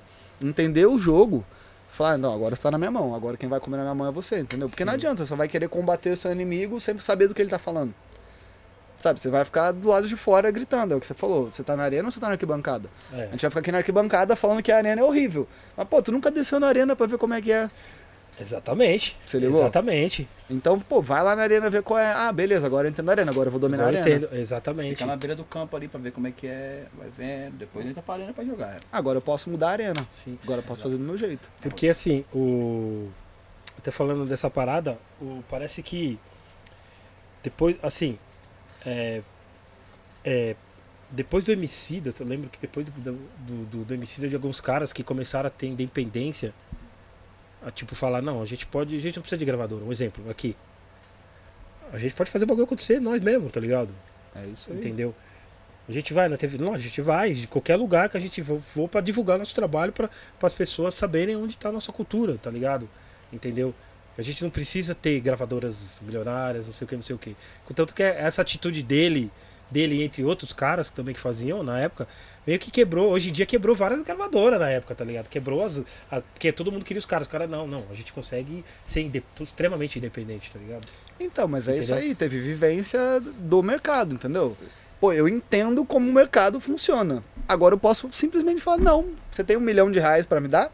Não, obrigado, porque eu faço cinco agora fazendo turnê sozinho, Exatamente, sacou? tá? Mas é isso, você entendeu como é que funciona o jogo, entendeu? Aí eu, aí eu acho que já são outros 500, que é o que eu acho que é um momento, nesse sentido, muito bonito do mercado, né? A molecada, a gente pode ter mil críticas em relação ao que eles cantam, ao que eles fazem, mas a molecada entendeu o jogo. Entendeu. Isso é inegável, sabe? Totalmente. Todo dia aparece uma Sabe fazer gravadora nova, sabe fazer dinheiro. Todo dia tem uma gravadora nova, bem sucedida, milhares de ondas, a molecadinha fazendo dinheiro, tem que ter muita responsabilidade parcimônia, tem vários Sim. lados aí e tal. Mas que entenderam, entenderam, né? Tem- é, acho assim, tá começando a entender melhor o jogo. Entendeu? Os caras entenderam melhor. Tipo, é, outra, é outro rap, né? É, vai, é trap, outro vai, rap. enfim, é outra parada Acho que é agora. outro momento, a gente. É outro momento, tá É, ligado? Os caras dominou o mercado, tá ligado? Só não é a música mais tocada porque ainda existe um preconceito, tá ligado? Mas que é popular, que está pop, é para, popular, não pop Drake, pop, popular, assim. Popular. Todo mundo sabe, todo mundo manja, conhece algum cara do trap ou do rap, porque assim, tem os caras da- das indústrias, eles não deixam falar que é o rap é a música popular, entendeu? Nós, nós, pra mim sempre foi, tá ligado? Entendeu? Sim. Principalmente na quebradas. Entendeu? Só que agora parece que os caras. Assim, os caras viu que tá chegando muito pesado, tá ligado? Muito pesado, porque. Mano, é as músicas mais estouradas no Spotify, tá ligado? Sim. Entendeu? Então você, os caras falaram, puta, ainda tem um preconceito ainda de falar que é a música mais. melhor que sertanejo. Tipo, não, não, os caras ultrapassou sertanejo sem pagar, tá ligado? Entendeu? Sem ficar pagando simpatia, os caras de ouvintes fiéis, tipo, dominar o mercado, tá ligado? Enfim, eu acho que ainda existe esse preconceito. Porque Sim. mim já é a música mais tocada faz É, tempo, tá ligado? Entendeu? Sim. Eu acho que é ter uma tendência de mercado aí, né? Sim, é, eu acho que os próximos cinco anos é, o rap ele vai dominar e acho que é o mercado, porque só você vê todo ano cada vez mais número um, sabe, nas plataformas digitais e mais acesso aos rádios, assim. Então, eu, eu- a minha projeção, eu acho que de 5 a 10 anos o rap vai dominar o mercado, vai ser o gênero mais ouvido do Brasil. E eu acho que tem muito a ver também com. é, não necessariamente poder aquisitivo, mas é o fato de que essa geração agora, que é que faz os números, sabe? É a molecadinha mais nova. São Sim, eles que sim. são a massa que fazem os grandes números. Eles vão estar mais velhos. E aí, ele já tem o poder de aquisição, ele já tem o poder de consumo, o poder de escolha. E aí isso aí vai ser muito forte, porque essa galera, por exemplo, vai começar a dirigir. Então, assim, o rádio vai ter que tocar o que essa molecada tá querendo ouvir, Sim. entendeu? E assim, então essa galera es- estando na frente, assim, do mercado, assim por dizer, estando na frente da força de trabalho humana, naturalmente o mercado vai ter que seguir eles. Porque o mercado está se dirigindo aí. E eu acho que isso cria uma tendência para pro midstream, né? Que é tipo, tem o mainstream, o underground, e eu acho que aí vem os, a galera do meio, né? Tem tanto trap que agora abriu espaço para outras coisas. Sim. Porque saturou, sabe? Mas essa molecada abriu um espaço pra mim que é fundamental, que é onde moram as lendas, sabe? Tipo, você pensar no MF Doom. Pô, o MF Doom não é um cara famoso, Uhum. nunca foi, sabe? Mas ele é um cara que ele é uma lenda, entendeu? E ele, porra, ganhou dinheiro, viveu bem pra caralho lá, tranquilão, teve a casa dele, whatever. Andou no meio do pessoal, ninguém conhecia ele. Então, hoje no tranquilão, não. Ele fez, foi até padre em casamento, né? é, então, abençoou os noivos, É caralho. uma lenda. E é uma lenda, sabe? Mas é, esse espaço ele precisa existir justamente por causa do mercado, porque sem ele não existe uma coisa ou outra, Sim. entendeu? Então assim, é Então, galera, vamos quebrar esse preconceito com gravadora e com underground, sabe? Underground não é mal feito, nem gravadora é vendido, sabe? Você tem que não, você não precisa abrir as pernas para nenhum dos dois lados. É só você ter consciência, entendeu? Responsabilidade, aprender a ler um bom contrato. Mas a gente tá chegando no momento de criar lendas, ao meu ver. Sacou? Esses 5, 10 anos. Porque essa molecada vai crescer e vai evoluir a cabeça, vai começar a procurar mais coisas. E os artistas vão crescer, mais ondas e tal. Então acho que a gente tá no espaço de criar lendas agora. Legal. Em 5, 10 anos nós vamos estar aí. Sim. Fazer uma pergunta aqui. Vocês falaram de fãs, do pessoal que fica meio que guardinha, fica falando sobre as datas, tudo. E sobre os vídeos que vocês fizeram, o pesso- o próprio pessoal da banda, do grupo, alguém entra em contato com vocês e fala assim, ó, cara, aquilo ali não é bem assim, ou então, pô, é isso mesmo, você pegou ali, é o, o pianinho é aquele mesmo, sabe? Alguém do- da própria banda manda um direct pra vocês, do grupo. Cobrando, tipo. Não, ne- nega- negativamente eu nunca tive, graças a Deus. Eu nu- nunca tive de cobrar, assim. Agora, positivo, graças a Deus, assim, eu tive momentos que eu, né, eu falava, meu Deus do céu. Eu tive dois, assim, pra mim, muito importantes. Pra minha, pra minha formação, assim, que é o Pericles. Pericles é. Pra quem vem do samba como eu, eu acho que o Pericles tem uma importância, mano. Quem é o Pélix no samba, no- se fosse no rap? Notorious Big. Não, não, não. É. Não. Não, o Pericles? É muito bom isso. Ele parece, mas eu tô falando de, de, de, de tipo De importância? importância. Putz, mano, eu acho que o Pericles. Lembrando que o Pérez é quase rap, porque tem tanto, tanta parceria Pra no caramba. rap, né? gosta, Sim. viu? Gosta muito. pra caramba, monstrão. Putz, é uma boa pergunta, Já, hein, DJ? já, já vendi a coleção do Zap pro, pro Perix. Ele cortava cabelo aqui, né? Ele era, ele era cabeleireiro aqui na. Aqui na- do na- lado. É, Ele cortava, ele, ele era cortava cabeleireiro. nos aqui. anos 80, né? Putz, mano, eu acho que o Pericão, mano, ele deve estar ali. Mas já é uma lenda já. Tá na galera dos anos 90, já é uma lenda já. Sim. Mas pra minha geração que veio do samba, o Pericles, ele tem uma importância da mesma forma que a geração dele olhava o Arlindo Cruz. Certo? Certo. Veja bem, o Arlindo Cruz é o sambista perfeito. É, enfim, sambista perfeito, infelizmente, né? Mas sambista perfeito. Mas o Pericles, mano, ele é uma entidade pra nós. Ele é um orixá, assim. Orixá. Porque, mano, o cara tem quase 60 anos. Olha a forma que ele canta. As pessoas que cantam aí, você que estuda a voz, cara, acho que a, a corda vocal, ela vai engrossando, mano, com o cara canta. Mas enfim, quando ele viu meu vídeo e começou a me seguir, eu travei, mano. Que da hora. Aí é carteirada. Parece que é pouco, mano, mas assim, Não, não é. Que isso. é duas coisas. Primeiro é um cara que é o meu ídolo maior no samba. E outra, ele tá curtindo por uma coisa que eu faço com o coração e eu só estou sendo eu. É isso aí. Travei. E o Thiago, cara, o Thiaguinho, né, que a gente se segue e tal, o Thiaguinho, ele me disse coisas muito bonitas na DM, tá ligado? Eu, tipo, mano, é, ele disse, enfim, não vou nem compartilhar tudo, acho que ele falou por DM ali e tal, que tava vendo meus vídeos em férias, gostou muito da minha sinceridade, né? Eu fiz um vídeo dele, fal- ah, tá até aí, né, os vídeos dele que ele colocou, esse aí que eu postei de estrela. E eu, pra ser sincero, eu vou até aproveitar e falar o Thiaguinho rapidinho, Tem desculpa. que, tem que mostrar aqui, senão nós, É, nós vamos te chamar de Naldo, hein, É, meu? senão a Ah. eu mostro, eu mostro pra Vai gente... meter um Não, Naldo aqui não hein? mostra, aqui é É, prova a gente- a gente você. mostra. A sua prova é aqui. Ronaldo Eu de vou Vai. aproveitar, então, já que você vai falar do Thiaguinho, já vou entrar no momento carteirada. Você fala do Thiaguinho, depois eu tenho um do Francisco também que eu separei aqui. Pô, Vai. pô, o Thiaguinho, cara, primeiro que assim, o Thiaguinho ele viu esse vídeo meu, acho que foi o primeiro vídeo que ele viu desse, falando da música Estrela, né, que ele fez com 17 anos. Eu já fiquei feliz aí, na primeira postagem já fiquei muito feliz. E ele me seguiu e tal, mas aí ele realmente começou a ver meus vídeos mais de samba, comecei falando de samba, né? E aí depois, mano, eu fiz um vídeo dele que eu comparei uma música do Marvin Gaye, que é um instrumental que entra ali, com uma música dele. A gente tava falando da inspiração do prateado, né? Lógico, eu não falei que era um sample. Eu falei inspirações R&B que ou soul music que o samba coloca. E aí quando ele viu, ele falou, putz, nunca imaginei. E aí eu falei, pô, que foda, né? Fiquei muito, muito longeado. Mas eu quero falar do Thiaguinho porque eu acho que o Thiaguinho é criticado de uma forma muito negativa algumas vezes, mano. Eu acho ele foda, cara. Tá ligado? Essa coisa que estão falando de ele foda, indústria, eu acho que é uma coisa muito. Ele é muito criticado de uma forma muito negativa, mano. Porque, enfim. Ah, porque ele vai pra TV, é uma coisa muito gringa. É gringa não, uma coisa muito comercial. Mas o moleque é verdadeiro, mano. Ele faz com coração aquilo, tá ligado? Eu acho ele foda. Ele faz um coração. É porque vai, vai ficar redundante, porque eu sou fã e tal, mas ele faz um coração, mano. Dá pra ver. Quem gosta de pagode vai no show dele, é pra ver que ele se entrega pro bagulho, tá ligado? Ele batalhou muito pela carreira dele. Se você vê o Thiaguinho no começo, quando entrou no Exalta, ele cantava de um jeito. E outra, você entrar no Exalta cantando do lado do Péricles é muito difícil, mano. Tipo, E no lugar, no lugar do no- Grigor não, né? O Grigor saiu ele entrou. Porque não existe estar no lugar do Grigor, porque eu tenho espaço dele pra sempre. Mas ele, mano, ele foi cantado do lado do Péricles, é muito difícil. Ele tinha 18 anos, mano. Não, você é louco. A responsa é foda. E ele colocou o samba no momento que o samba passou por uma dificuldade muito grande, que o sertanejo estava lá, no pico. E aí o samba, enfim, ele tem uma importância muito grande pra minha geração. E do jeito dele, ele trouxe uma autoestima pro povo preto de um jeito muito simples, mano. Tá ligado? Porque ele começou a fazer sucesso com o Exalta ali em 2008, 2009, eu era adolescente. Então ser preto não era moda, tá ligado? Quer dizer, moda nunca foi, né? Mas essa coisa de tipo autoestima, de falar do povo preto autoestima como Jorge Ben fala muito bem, tá ligado?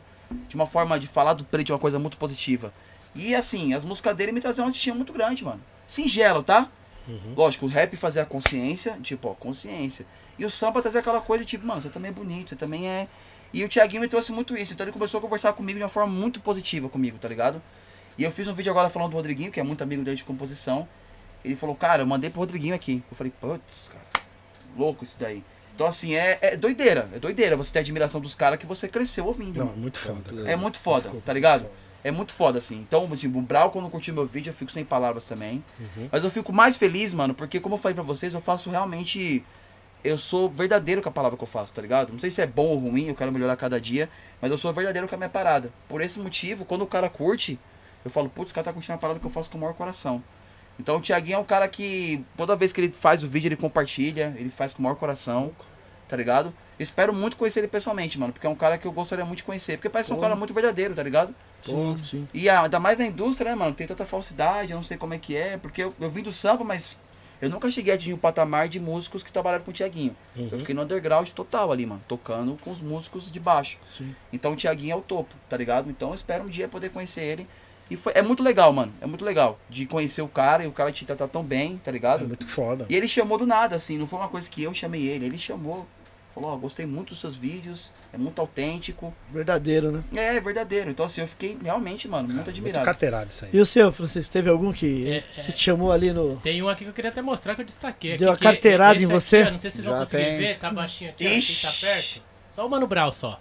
Só o Mano o falando do, do vídeo. Essa é sua mãe, né? É. Tá no vídeo. O Mano Brau mandando coração. Já vi a Sony Music comentando. Já vi o pessoal que nem aqui, ó. Vocês receberam uma pergunta de um cara, nada mais, nada menos do vocalista do X da questão aqui no Superchat.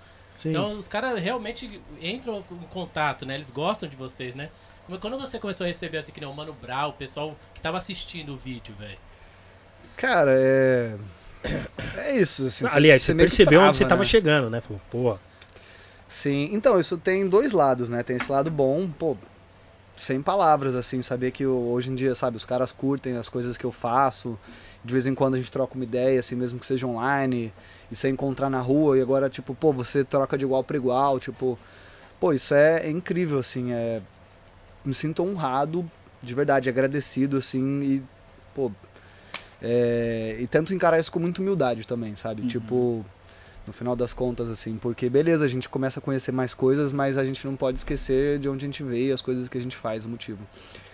Mas é, é muito doido ao mesmo tempo, né? Porque, caramba, você agora saber que, pô, um cara que você admirou a vida inteira, assim, pô, cara, esse cara é meu ídolo, sabe? Mano Brown, agora ele tá ligado no meu trabalho, é tipo, Doideira.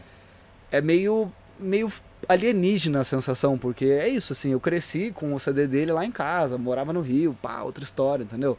Agora saber que, tipo, putz, eu estou, de certa maneira, conectado com essa pessoa, entendeu? Isso é... É, é meio... Eu tô tentando explicar uma coisa que não tem como explicar. Essa é a Verdade. verdade, assim, sabe? Coisa que a internet proporciona. né? não, É, não, exato, mas sabe? eu já.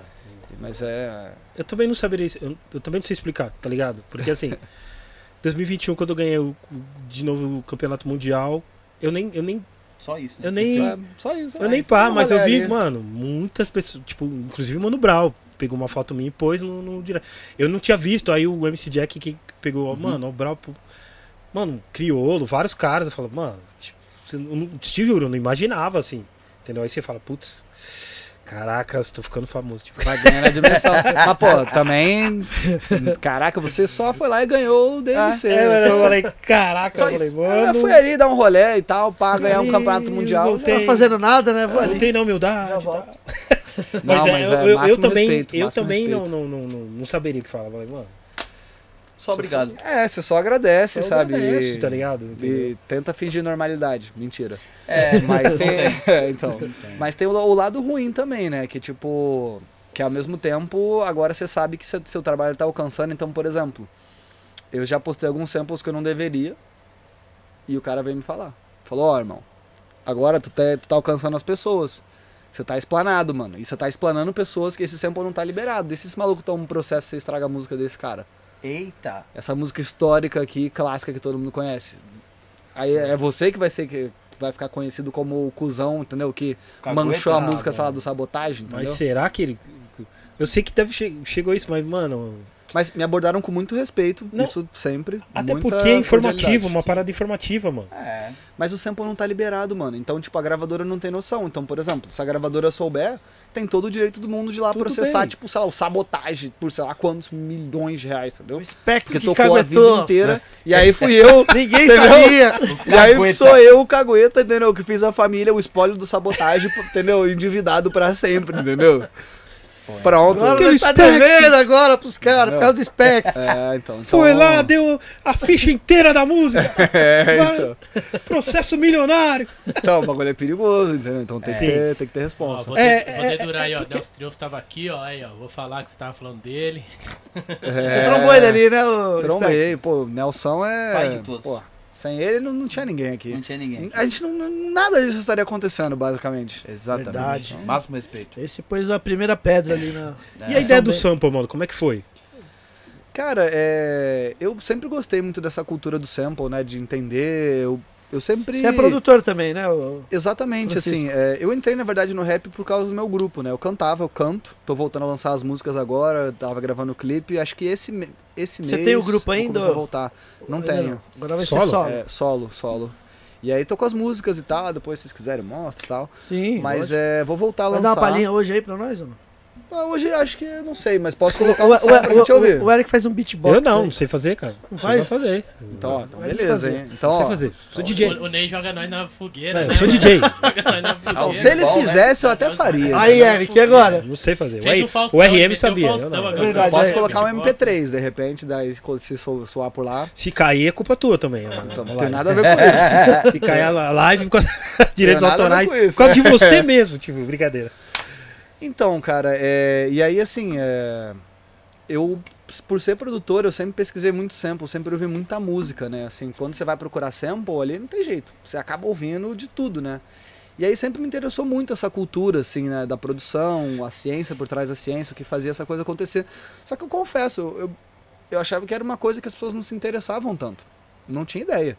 Tanto que quando eu comecei a criar conteúdo, era mais focado nas histórias e outras coisas assim. E aí eu comecei a colocar um sample ali, outro sample aqui, e eu vi que começou a... Não, é isso que a gente quer. A galera, tipo, vinha em cima, voraz em cima disso aqui. Eu falei, ah, vamos começar a dialogar com as pessoas. E aí eu fui entendendo, na verdade, que as pessoas gostavam daquilo porque as pessoas foram me dizendo. Não porque eu falei, ah, vou criar conteúdo sobre de sample.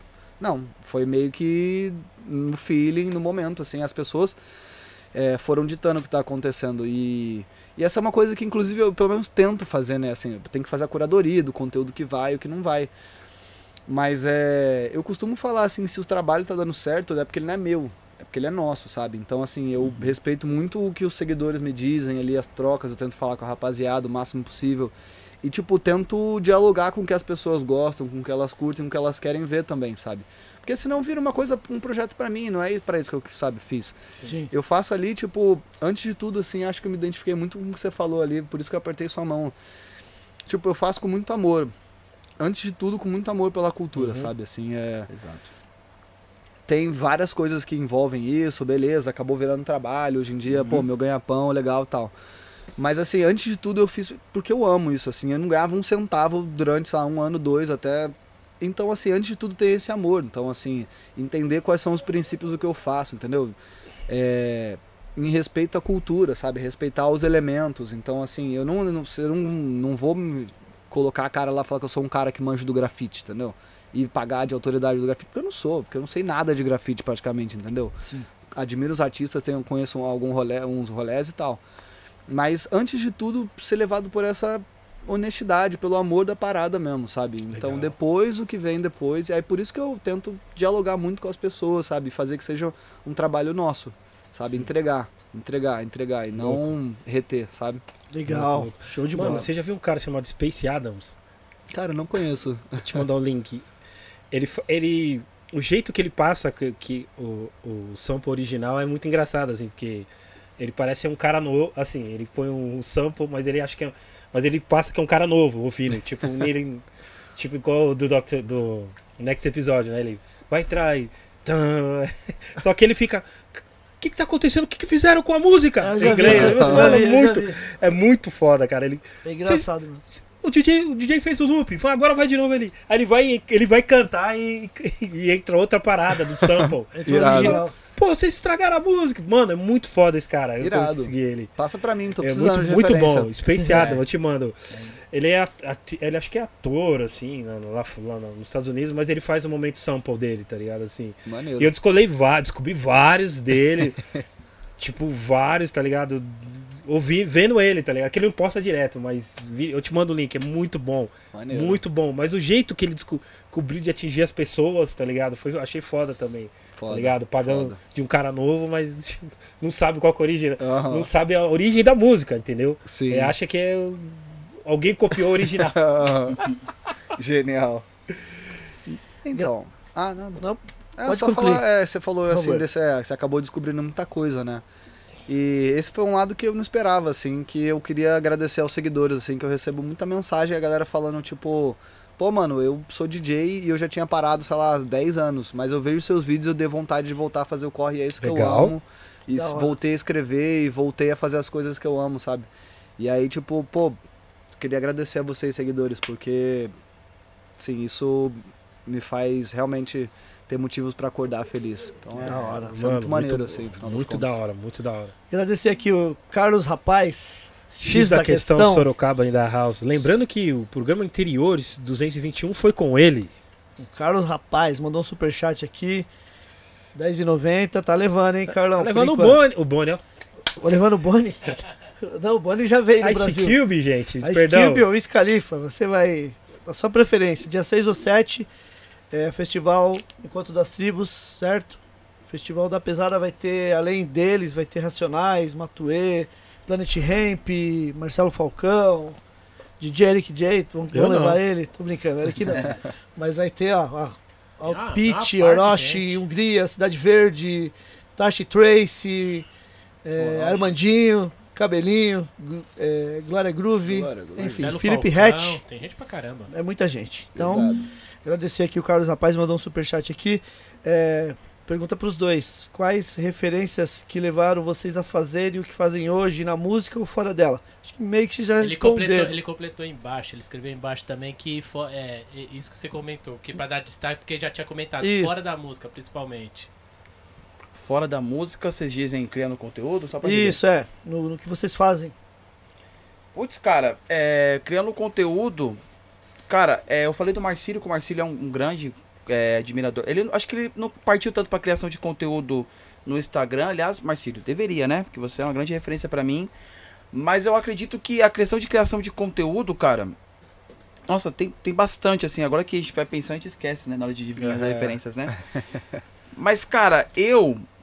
Eu acredito que as minhas referências. Doideira falar isso, não, acho que não quero parecer perna, mas minha referência foi a rua, mano. Uhum. A minha referência foi a rua. Literalmente foi a rua. É. Porque, enfim, eu passei por um processo muito grande de, under, de, de me sentir esquecido, mano. Parece ser meio triste isso, mas eu ser um músico underground que ficava ali tocando na noite, madrugada, esqueci, parecia que era esquecido. Parecia que ao mesmo tempo que eu, eu fiquei tanto tempo esquecido que eu queria ter voz, né? Vamos se dizer. E eu percebia que em lugares que as pessoas não sabiam que existia, tem muita gente talentosa, mano, tá ligado? Sim.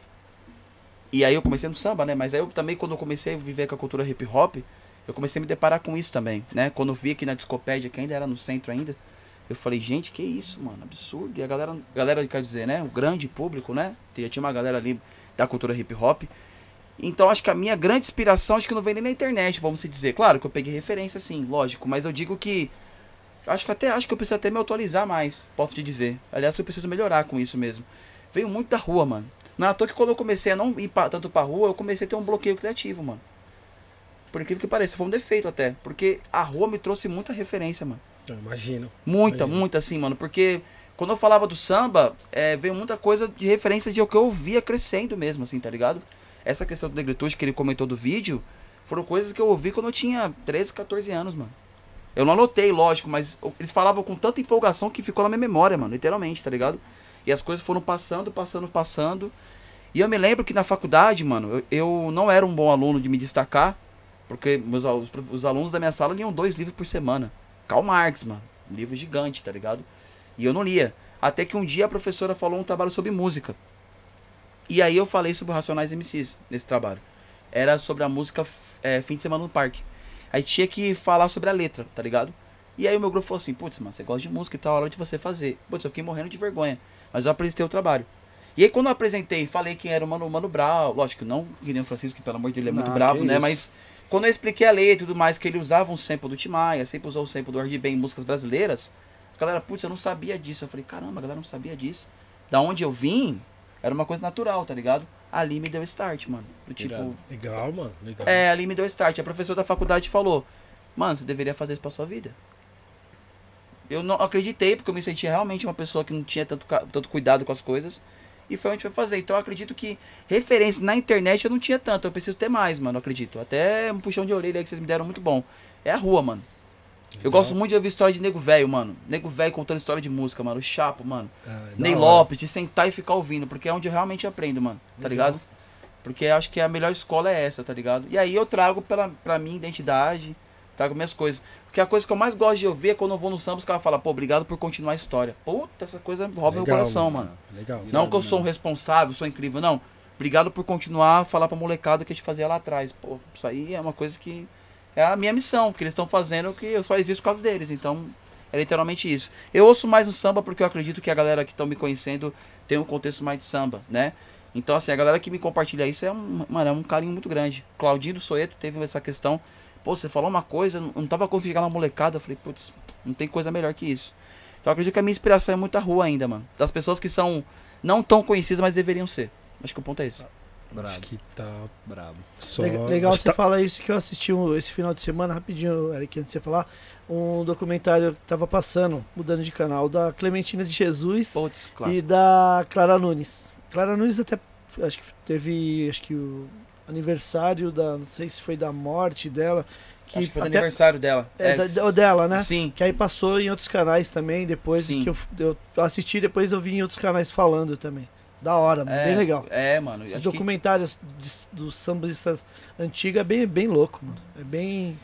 É, mano, acho Aí- que é a questão que ele falou, de questão que não ter referência, né, mano? De questão de a gente não ter referência. Ah, isso aí tem a ver, né, com o próprio racismo do Brasil, né? Sim. não querer sim. contar. A gente sabe muito quem é, talvez, a gente decorou, quem nasceu Dom Pedro, É. mas não sabe a importância, talvez, enfim, de todos os. Existe uns documentários, o do Mussum mesmo, né? Que Porra, você já do tem. Mussum é uma aula, É cara. da Louco, hora eu vi. também. É Eu vi bem também. legal. Achei foda. Bom E entender, caralho, porque, enfim, é, é tanta coisa, cara, que a gente gostaria. Por exemplo, eu falei um vídeo sobre o Gordinho do Surdo. O Gordinho do Surdo é um músico que tocava o surdo, né? Tocou vários instrumentos. Cara, qualquer disco de samba que você ouvir, de 60 pra cá, ele gravou todos. Ele tocou com a Beth Carvalho, ele tocou com o Fundo de Quintal, ele tocou com Sensação, ele gravou. É o que partiu na pandemia? Exato, infelizmente. Gordinho do Surdo, ele é o Pelé da percussão, mano, tá ligado? E assim, ele gravou tudo. Beth Carvalho, ele gravou Clara Nunes, ele gravou Candeia, ele gravou tudo. Tá ligado? Então assim, quando você viu o Gordinho, eu falei, cara, ninguém conhece o Gordinho. Tô querendo dizer que eu sou esperto e eles são, não são inteligentes. Mas tipo, eu gostaria que as pessoas conhecessem. que é os nossos ídolos de ficha técnica, né? Que a gente fica ali vendo ficha técnica, tá ligado? A galera do Sensação, que é o João e o, Gazu, que são referências pra mim, tá ligado?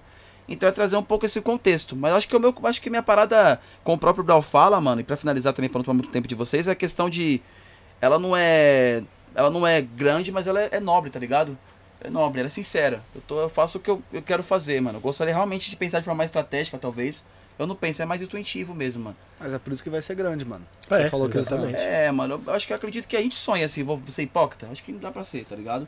Gostaria assim de fazer um documentário, colocar realmente. Mano, dá pra fazer tudo isso. Dá pra fazer, mas assim, eu acho que eu gostaria primeiro de ser sincero, tá ligado? Porque durante muito tempo eu, eu escondi, queria montar um personagem, tá ligado?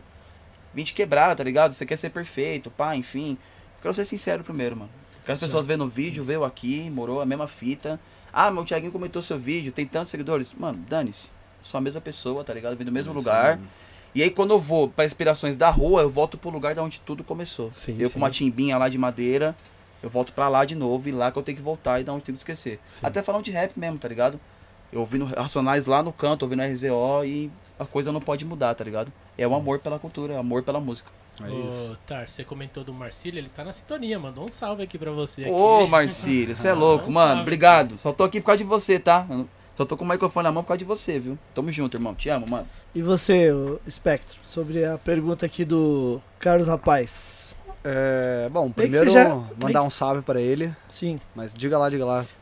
Você falou algo já no, no meio da, da, da nossa conversa, mas pode complementar aí pra resposta dele. Então, é, referência na criação de conteúdo mesmo, assim, eu acho que é fora da música.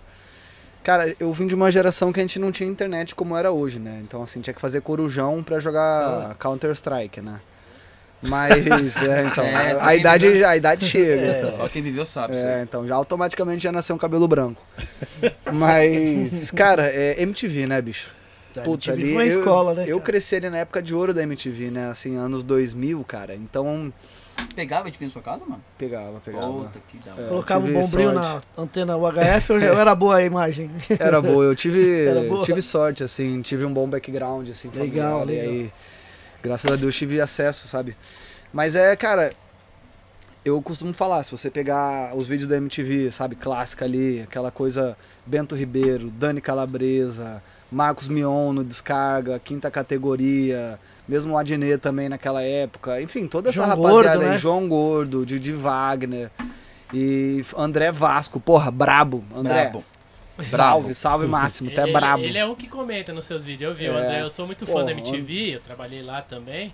Foda. E vocês fazem uma coisa que eu, eu gostava muito da MTV, que era o Top Top. Que era É. fazer 10 listas de. Ah, 10 listas de sample, 10 Aham. listas de apelido. Achava o máximo. E quando eu vi vocês fazendo, eu falei, aí ó, olha que legal. É. Não, tinha vários, Então. vários programas curiosos ali, legais, Pô, assim. MTV era do caralho. Desculpa, gente, alguns palavrões, mas a MTV era incrível, sabe? Assim, Sim. essa época eu não acompanho mais tanto hoje, mas acho muito bom ainda. Mas essa época, principalmente assim, aquele estilo de apresentação, de criação de conteúdo, meu, eu bebo total nessa fonte, assim, do VJ, né? Do Video Joker. Então essa rapaziada, assim, é, Video Joker? é que é o Disc Joker e o Video Joker. Aí, ó. VJ. sabia do VJ, por isso É. que eu fiquei, vídeo joker? Aham. Desculpa. Então, não, mas é, é o DJ de vídeo, né, basicamente. Sim. Isso.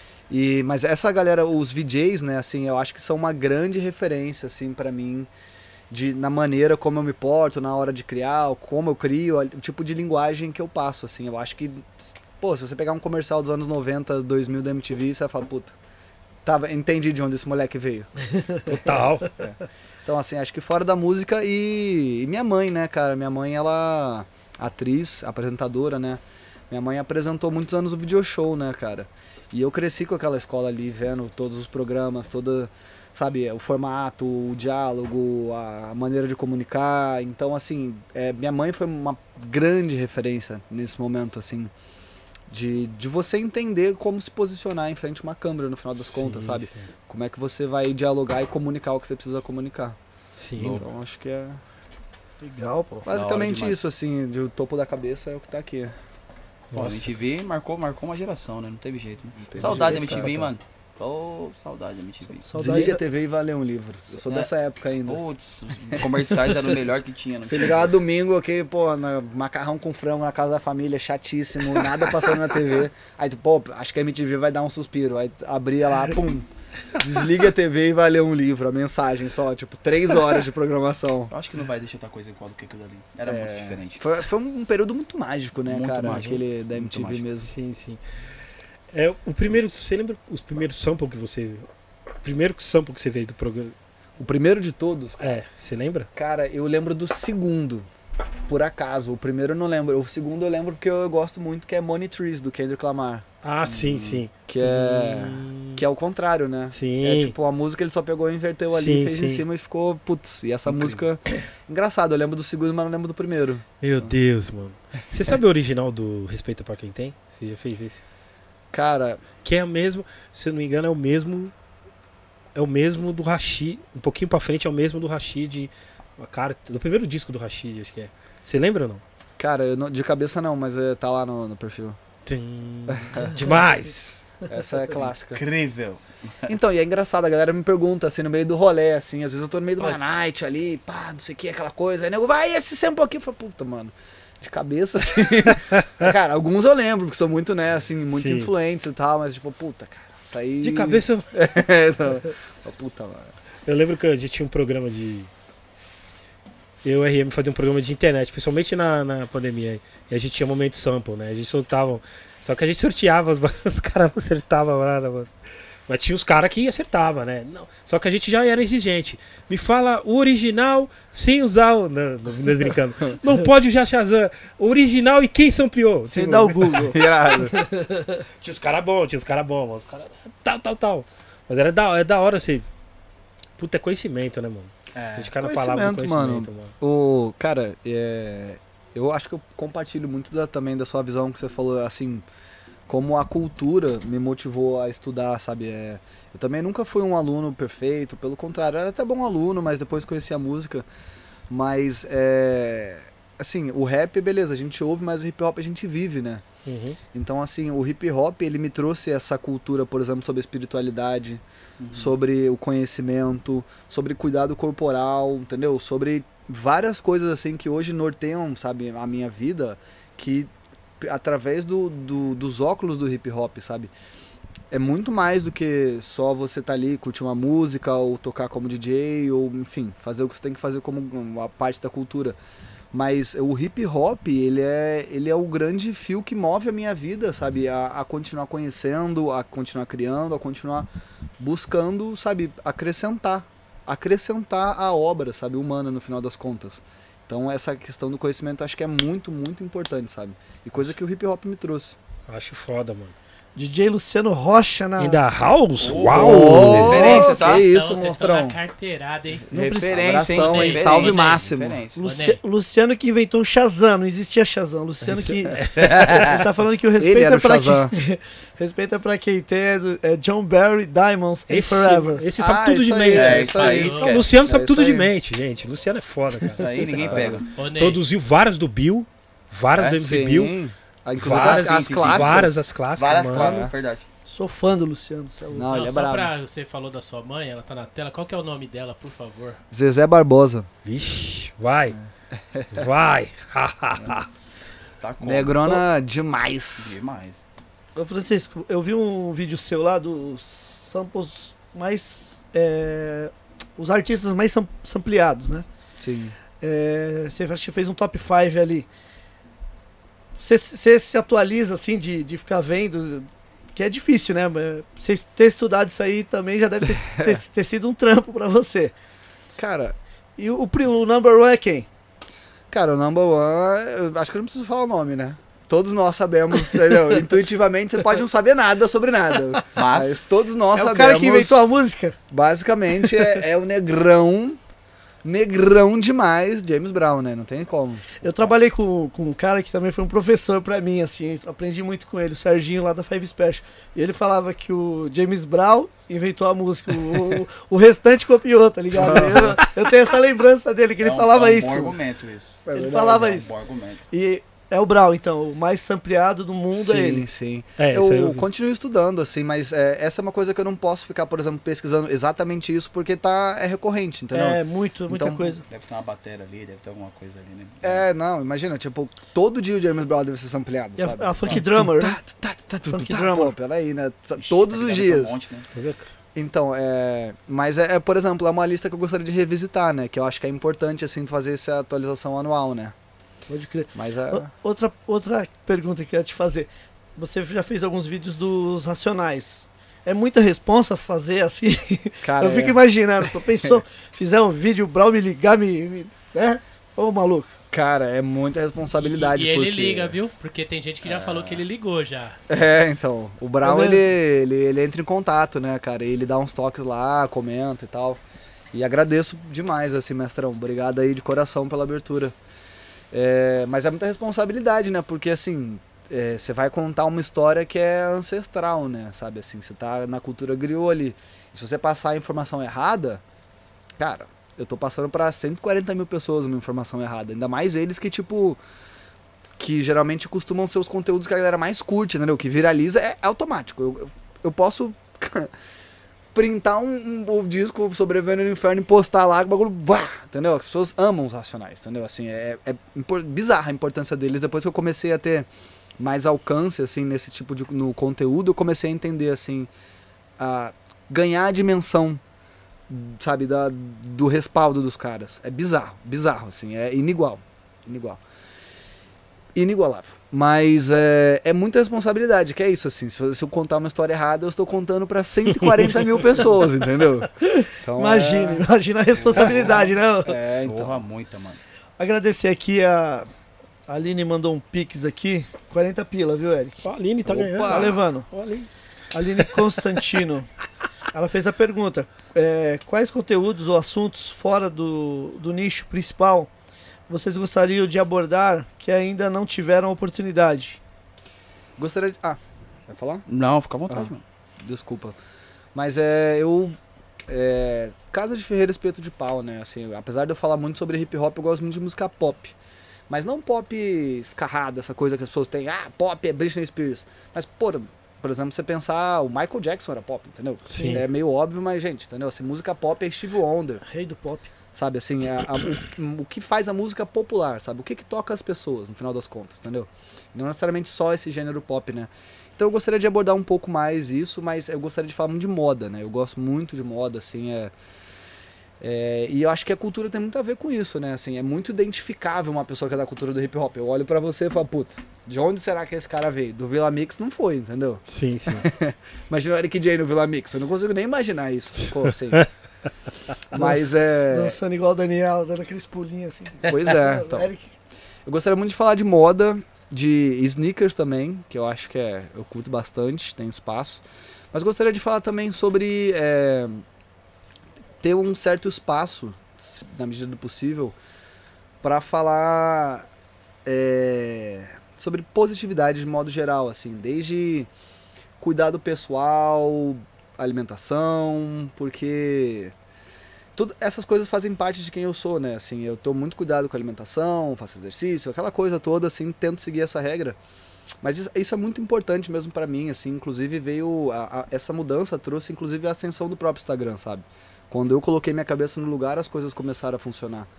E eu gostaria muito de passar isso, assim, porque eu sinto que é uma coisa que realmente poderia trazer muito traquejo para as pessoas, trazer respaldo para as pessoas no próprio campo delas. E isso com, com ainda assim sobre o filtro do hip hop, sabe? Como é que a gente pode falar sobre espiritualidade dentro do hip hop? Como é que a gente pode falar sobre cuidado pessoal, sobre as nossas relações com as drogas, que são uma coisa que é tão pertinente, tão tão influente no meio do rap, entendeu? Como é que a gente vai dialogar, é, por exemplo, respeito às mulheres, sabe? Como é que a gente vai dialogar nós enquanto homens com os nossos próprios sentimentos, que a gente tem, a- sabe? enfim, discutir esse tipo de coisa também, assim, mas com o viés do hip hop, como é que nós, pessoas do hip hop, podemos ser positivas, honestamente, Sim, de sim. verdade, assim, sem demagogia, sem. Sim, sim. Gostaria muito. Boa. Cara, eu acho que eu gostaria de abordar. Aliás, aproveitar que tá a foto ali, eu queria falar, eu queria falar muito sobre futebol, cara. É uma paixão que eu tenho desde criança, eu sou maluco por futebol. E o motivo tem dois. O primeiro, porque assim, minha mãe, é, eu sou filho de dois professores, né? Minha mãe é professora de história e meu pai de geografia, né? Mas meu pai se tornou professor depois dos 40 anos. Meu pai, então. Eu até falo para pessoas que eu ainda sou fiote na resistência preta. Meu pai é uma resistência preta, né? Meu pai se tornou professor depois dos 40 anos, é, enfim, uma inspiração pra mim, meu super-herói. É, não, uma inspiração pra mim incrível, negrão demais. E o que que acontecia? Minha mãe me incentivava a leitura através da música. Então minha mãe pegava revistas de, enfim, de música, por exemplo, que ano que nasceu o Djavan, alguma bi- biografia do Djavan, ela me incentivava pra leitura. Já o meu pai gostava muito de ler jornal, ele pegava parte de jornal de futebol, de esporte e me entregava pra incentivar a leitura. Então eram esses dois mundos, né? E através do futebol, do esporte, realmente o futebol, que era a minha paixão, né?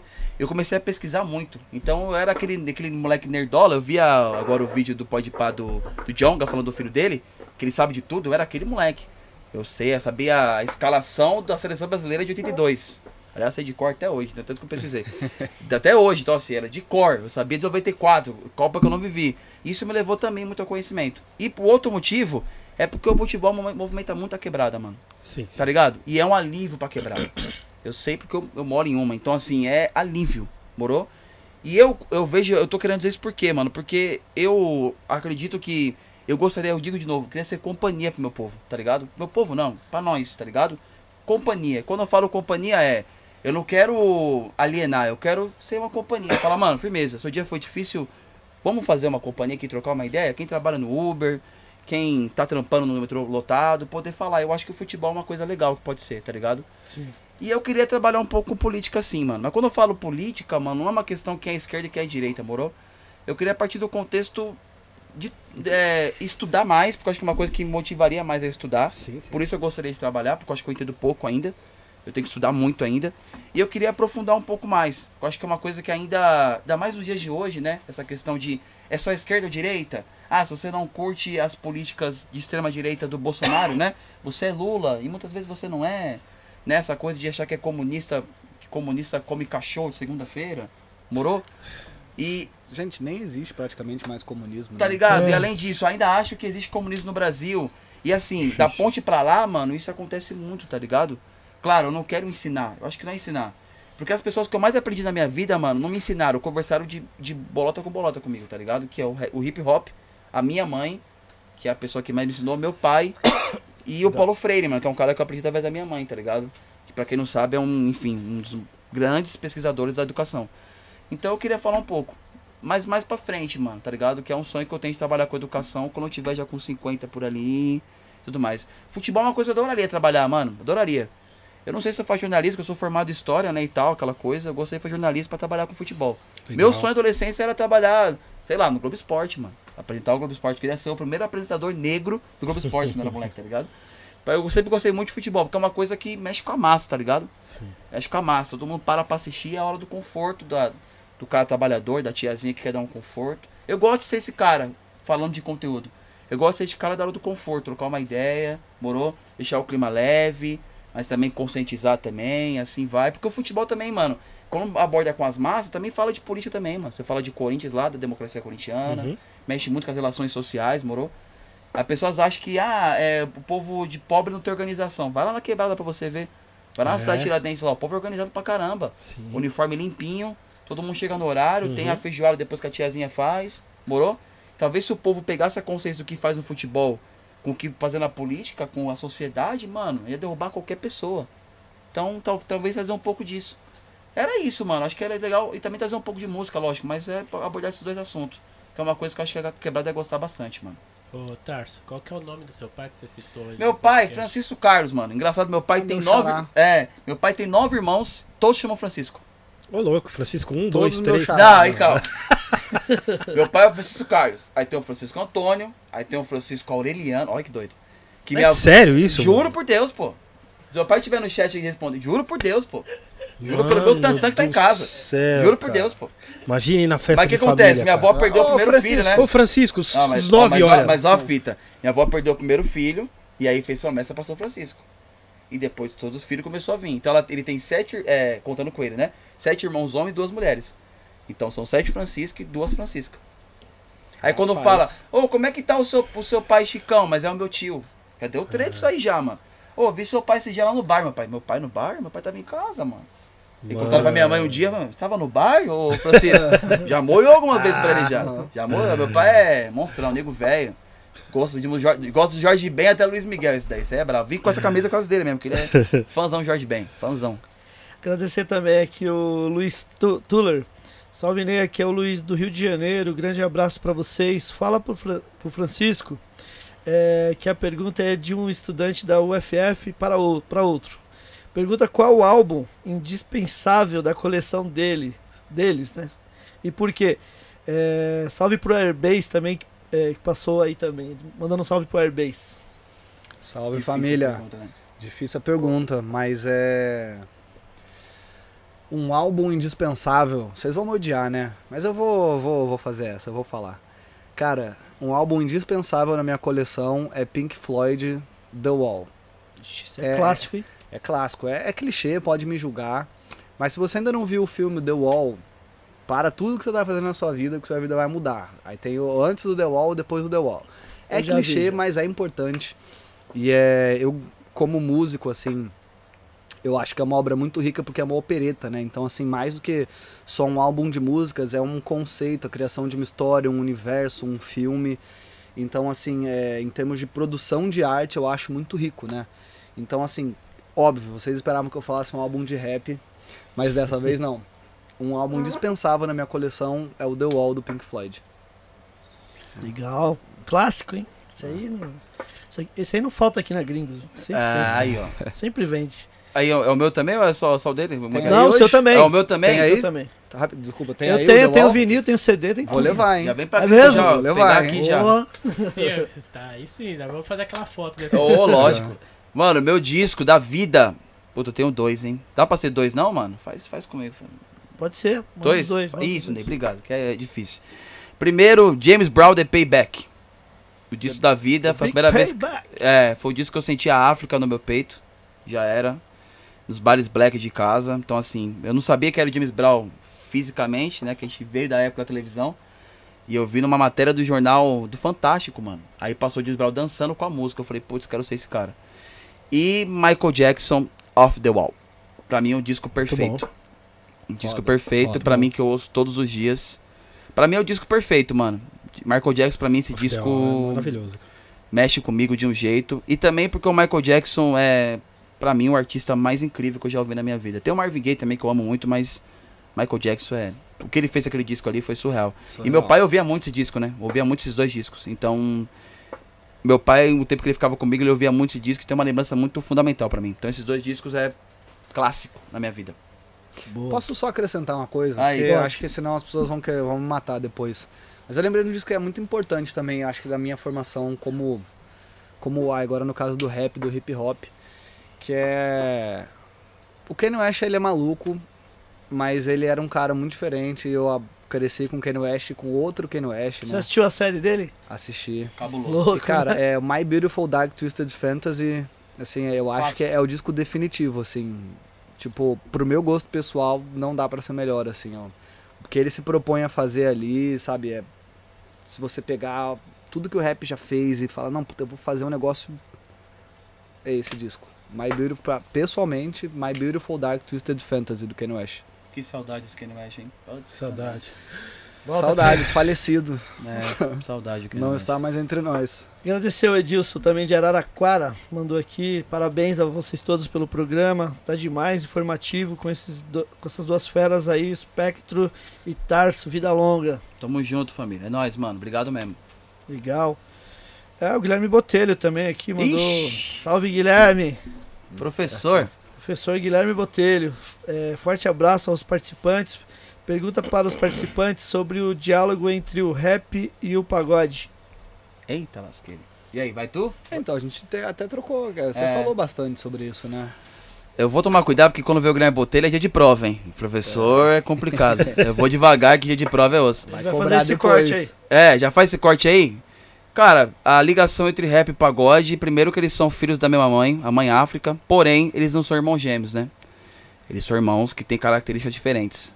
Mas eles são irmãos da mesma característica, vieram do mesmo lugar, muitas vezes têm as mesmas. Não, muitas vezes não. Sofrem das mesmas questões, estereotipação, racismo, combatem sim.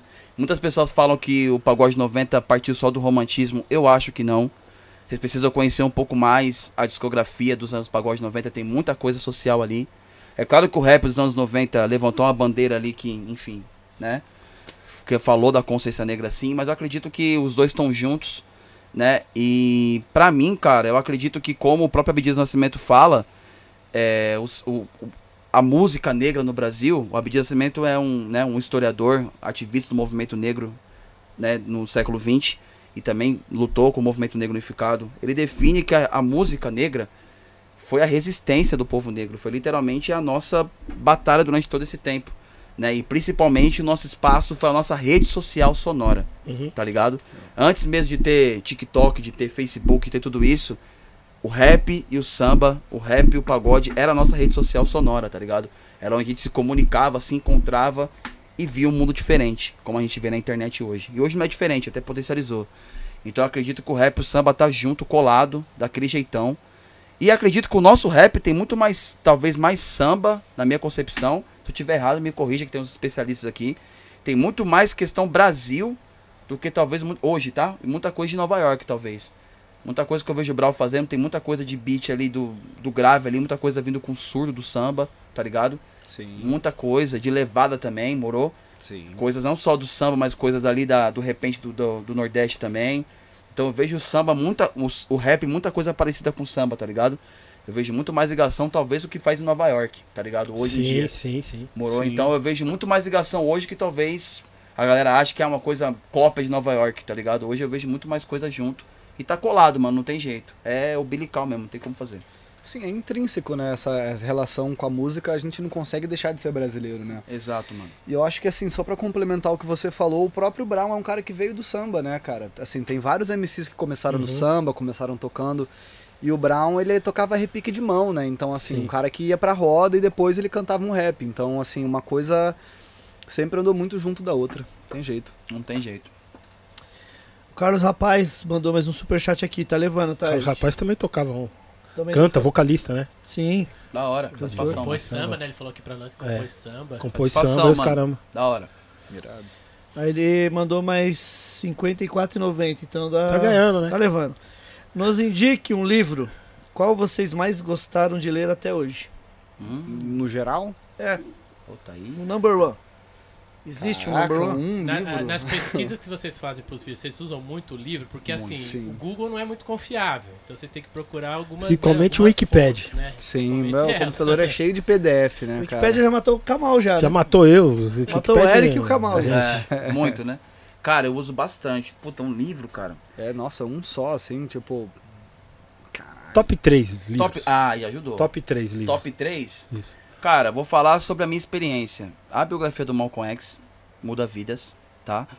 Não sei se é o livro, enfim, mais para mim é o mais importante. Ponto. Mudou vidas, eu me vi na história. É, segundo, o livro da Lélia Gonzalez, que é agora, infelizmente eu esqueci o nome. Nossa, a Lélia Gonzalez vai me matar. O livro da Lélia Gonzalez, que é a mefricanidade? A mefricanidade. Vou pegar aqui o nome de novo aqui para passar em branco. E o terceiro livro É Abdias do Nascimento, O Genocídio Negro Brasileiro. Que é um livro que eu terminei esses dias atrás, que pra mim puf, explodiu minha cabeça, mano. Tá ligado? Eu separo esses três porque é onde me trouxe consciência mesmo, tá ligado? De- acho que de música tem pouco, talvez, viu, mano? De música, talvez tem pouco, tá ligado? Mas eu uso, respondendo a pergunta dele, eu uso muito nos meus vídeos, mano, muito. Talvez pra trazer um contexto diferente, eu trazer mais a minha, a minha ideia, né? Sim, Não é sim. meter a perna, não, tá? Talvez fazer uma coisa mais minha, tá ligado? Sim, sim. Mais assim. Mas acho que esses três aí, acho que é uma coisa mais minha, talvez. É que o Malcolm X é. Eu aprendi com a cultura hip hop, vindo aqui no centro. Aquela coisa que o Francisco falou, né? E aí, olha, olha o Malcolm X, os nego velho do hip hop, né? Então você não é do hip hop. Vai ler Malcolm X, vai ler Malcolm X. Aí a coisa começou a andar. Cara, eu tô aqui tentando caçar na memória, mas, por exemplo, eu acho que é um livro assim que tá na, no minha no meu consciente assim há, há um tempo razoável é a cor púrpura, né, cara? Eu acho que é um livro assim que é até difícil de ler porque ele é um livro que tem muito gatilho. Não sei se você já leram a cor púrpura, né? Não, ainda não. ouvi falar, é. Putz, é um livro assim, é, é fantástico. Mas é muito, muito forte, muito profundo, assim, é. Mas é. Foi um livro que me trouxe muita questão sobre a consciência de ser negro, o que significa o papel do ser negro, o que significa estar nesse dentro desse contexto, assim. Claro que a gente já traz isso ao longo da nossa vida, mas trouxe uma reflexão sobre quais espaços a gente pode acessar, né? Porque a personagem principal, ela é tadinha, humilhada o tempo todo, vive uma vida super difícil. E tudo que ela não consegue é acreditar que ela poderia sair desses lugares, ter uma ascensão, entendeu? E assim, é, e não ter uma vida violada, entendeu? Só por simplesmente ser preta, sabe? Sim, sim. Porque isso faz parte do contexto geral que ela, que ela foi criada. A gente é criado como feito pra ir pro abate, entendeu? Sabe? Feito É. pra ir pro moedor. E tirar essa de nós, desinstalar esse programa de nós mesmos é muito difícil, porque a gente é, intuitivamente acredita as várias vezes assim que não merece, sabe? Ou que o preto não pode ascender e ter luxo, entendeu? E enfim, acessar outras esferas e camadas de sobrevivência. A gente não pode, preto só serve pra fazer música e pra jogar bola, entendeu? E pô, não pode virar médico, não pode. Então assim, é me trouxe muito essa questão assim de uma maneira muito viva, assim. Que tipo de lugares a gente pode acessar e o que significa ser preto hoje em dia, sabe? No momento que a gente está vivendo. Então, assim, foi, é um livro que foi muito importante, assim, nesse momento. Eu acho que seria o livro melhor para me indicar um livro agora, assim, porque selecionar, caraca, gente, um, pedir um livro, assim. Vocês estão, ó, pelo Cor amor de púrpura, Deus, gente. cor púrpura. A Cor Púrpura, da Alice Walker. Fenomenal. Oi, o livro, só pra falar que é Por um Feminismo Afro-Latino, Lélia Gonzalez, tá? A Aline me ajudou aqui. Por um Feminismo Afro-Latino, Lélia Gonzalez, que eu falei segundo aí, só pra corrigir. Legal. Valeu. O Eric, o Luiz Tuller aqui mandou mais 35 pila, então ele tá levando 70 pila. E é, per- pergunta pros dois, tá? É, vocês já assistiram o DVD é, Mil Trutas, Mil Tretas, do Racionais, e, o do, o, e o Doc Hip Hop Evolution.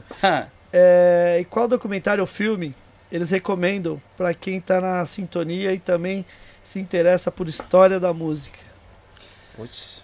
Vai aí, Francisco. Gente, pensando? vocês estão- é, É, o DVD é o é- DVD do Racionais, o Doc do Racionais, enfim, Sim, você é, poderia até falar. nem, nem conta, né, cara?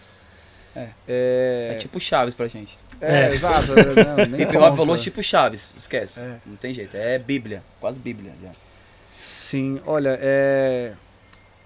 eu acho muito interessante a história do. A, a biografia. Não é exatamente a biografia, mas o documentário do Puff Daddy. Eu acho que ele é bem importante, assim, porque ele traz alguns. Alguns pontos sobre o que aconteceu naquele momento do hip hop ali que teve aquela. Aquela. quando eclodiu, né? Toda aquela treta e você trazer o contexto do que aconteceu, porque eu acho que marca muito a cultura, né? Tanto antes e depois, assim. Hum. Então, assim, pra gente entender bem o que foi aquele ponto, eu acho que é um documentário importante. Eu gostei É, também, muito louco. Muito bom, né, cara? Can't Recomendo- Stop, Won't Stop é, o É. nome, tá na Netflix. Recomendável aí pra pessoal ver, muito legal. Sim, é... Cara, tem é, um filme do Spike Lee, que é um dos mais antigos dele, que é Do It a Capela. Não sei se vocês esse filme, conhecem. esse filme é. Cara, esse filme é. mais uma dessas coisas, gente, vocês estão fazendo as perguntas que vão me deixar sem palavras, não sei muito bem o que Pra mim é um responder. dos melhores aí disparado. É um dos melhores filmes, assim, que eu já vi, de- no geral, e do Spike Lee, então nem se fala, né? Que ele faz todo um recorte é, na música negra, é, principalmente de coral, né? Então, assim.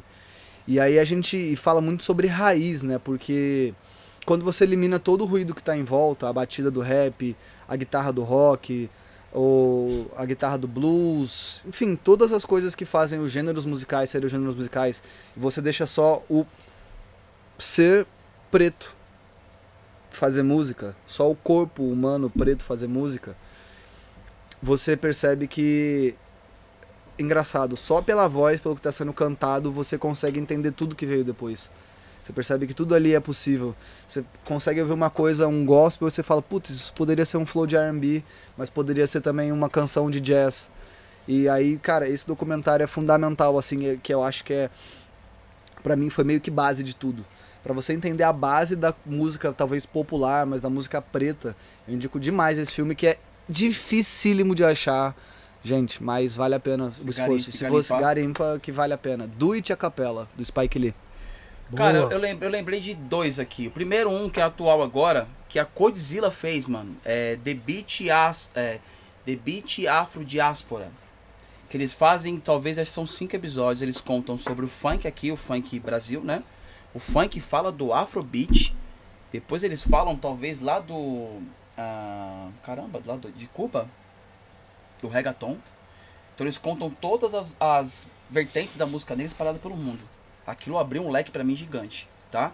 Eu sou muito fã de Afrobeat, né? Por conta que eu conheci através do NIAC, quando eu comecei a vir na Discopédia, através da Aline também, que eu não conhecia. E aí eu come... Afro House, todas essas vertentes, aí eu comecei a pesquisar. Então é um documentário bem bom que ajuda bastante. Um outro. Sem tesourar, desculpa, mas eu achei que o inventor do Afrobeat era outro cara aí. Fela Kuti. aí. É, é.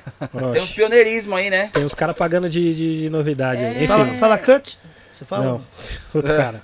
Tá, é, então, tem o cara do pioneirismo, trap aí. né? É, então, enfim. Desculpa. Não, Perdão. Pontual, tinha esquecido disso.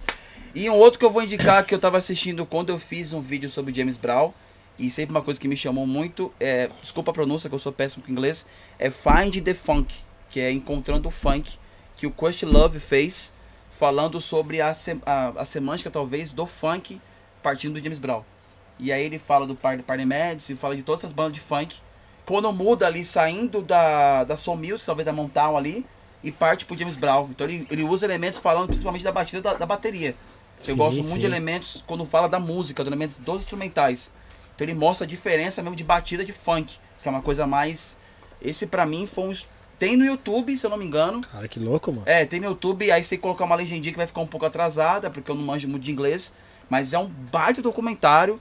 E aí tem todo mundo, a galera, a nata do funk, do funk norte-americano, falando sobre isso. E pra mim foi onde eu entendi o quanto James Brown não é só um cantor, ele é um instrumento ali quando ele tá com aquela banda dele do, J, do JBs. Sim, Foi ali sim. que eu entendi a importância, tá ligado? Por que, que é tão dançante, por que, que é tão África. E não é um documentário novo, tá? Talvez é de 2012, por aí. E eu sou muito fã do Quest Love, mas tudo que ele faz, Sim. tem até um que ele fez num, num, Recente, no né? festival, eu esqueci o nome dele, o nome do festival. Que ele fez no Harlem, eu esqueci o nome desse festival. Eu gostaria de indicar também, mas só que eu esqueci o nome. São dois que o Quest Love ele traz muita questão da música, né? Sim. o elemento da música, como tem a bateria, como é o elemento do baixo. Então ele trabalha esses dois elementos muito importantes, que é a bateria e o baixo, como ele é trabalhado no funk. Pra mim fez assim, ó. Porque muitas coisas que traziam do soul music eu comparava muito com o funk ainda. Talvez por não ter ainda a sonoridade, né? E quando eu percebi ele, ele fez uma divisão e conseguiu me explicar. Então pra mim é um documentário que eu super indico pra quem gosta de funk music. Boa, Louco, mano. demais. Uau! Várias indicações aí, hein? Que É aula, louco. que indicação, que pancada. Não... É, isso é louco. Pre- preparar a lista. Tem que... Eu fiquei imaginando, puta, vou anotar. Depois eu vejo a reprise e anoto. Eu anotar aqui vai ser foda. Não, eu tô seguindo a escola de vocês, seguindo a escola de vocês aí, só seguindo.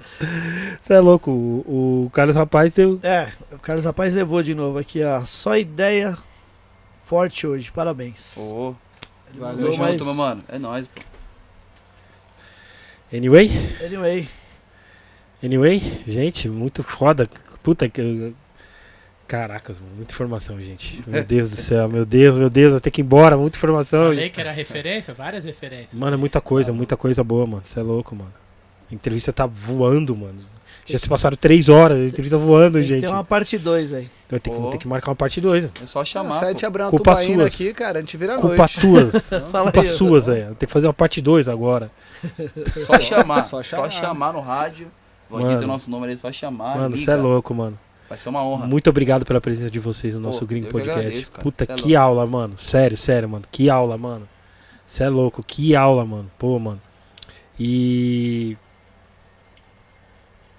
Vai falar, Vandi? Per- Social. Perdão, suas redes sociais. Gente, eu fiquei. Eu tô ainda com o livro. do- do- com- com-. Eu Tá tô com bem atrasado, cara. Eu Tá tô com com, o a, livro.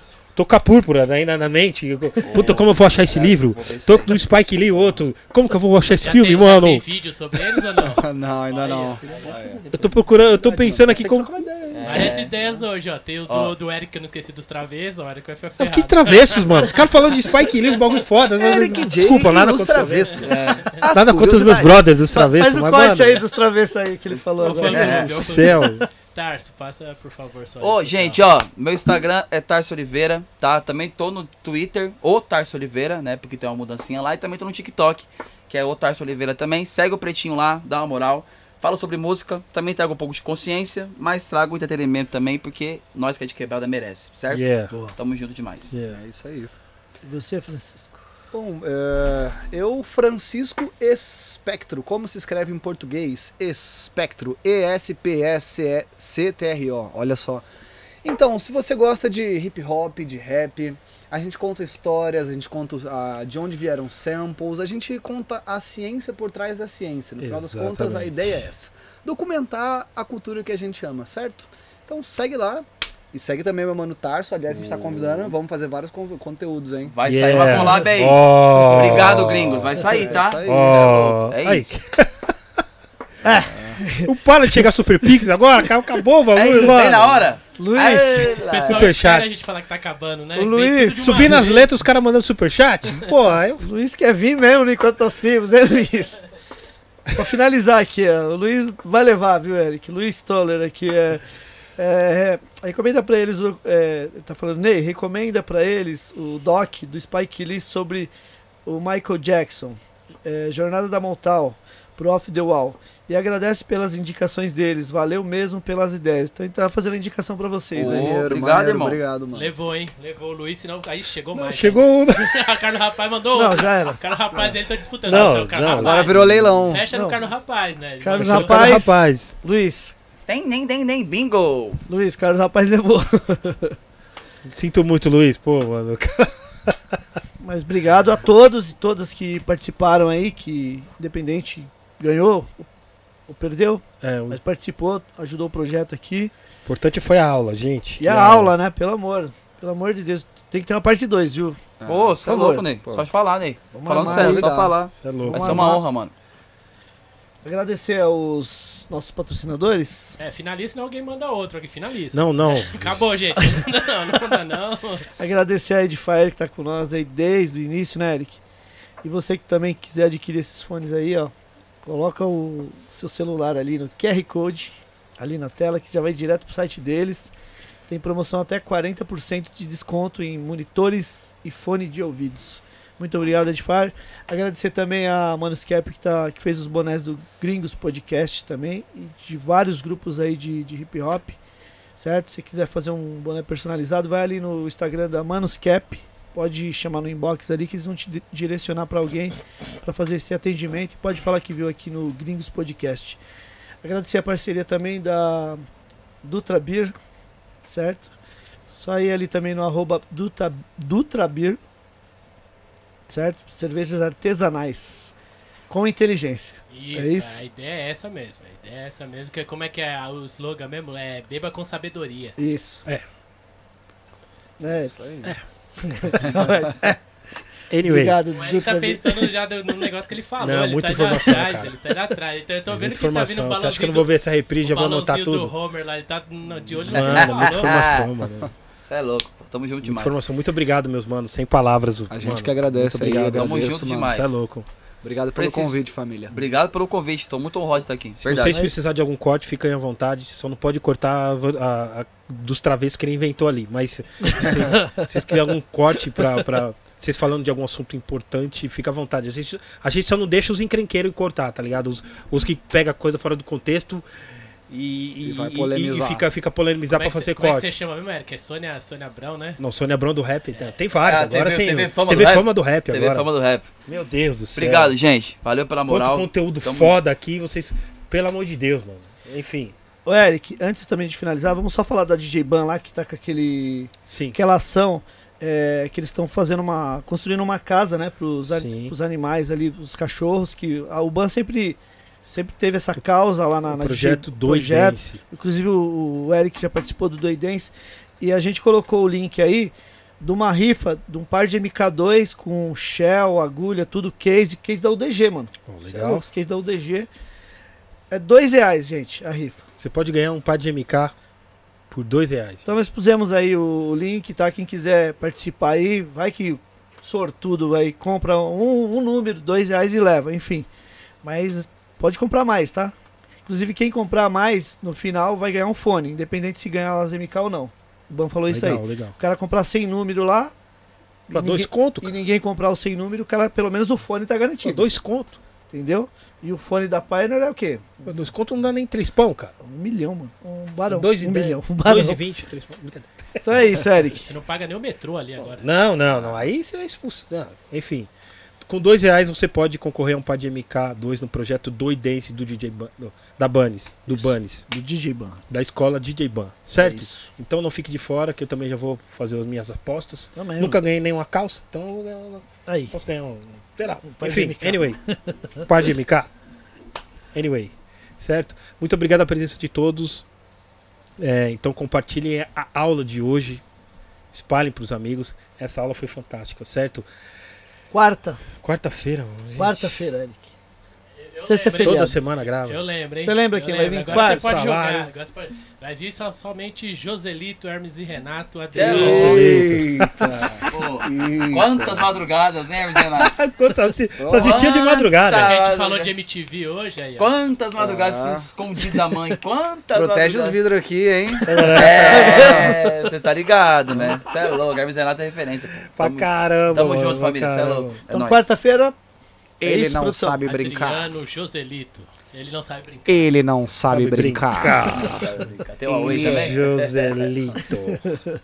É isso então, pessoal. Muito obrigado a todos e todas. Não se esqueçam, se inscrevam no- no- nas redes sociais do Gringos Podcast, do Francisco Espectro Yeah. e do Tarso Oliveira. Tarso Oliveira. Por favor, beleza? Canal do YouTube, vocês vocês têm também, né? Vocês Claro, falaram. mano. Falam tudo, Então, mano. Tarso É. Oliveira lá também, meu. É tu e o seu também, Francisco Espectro. Então, o meu é Francisco Espectro, mas meu canal do YouTube tem um adendo, né? Em breve eu vou voltar a lançar as minhas músicas, já tô com dois clipes na manga. E aí acho que esse mês ainda, no máximo mês que vem, já começa, então fica ligado. Legal, então. Pessoal, muito obrigado a todos e até a quarta. Valeu, Eric. Tamo junto, família. Uma ótima semana. Até quarta-feira. Aliás, quarta-feira estamos de volta. Certo? Yes. Abraço. Falou!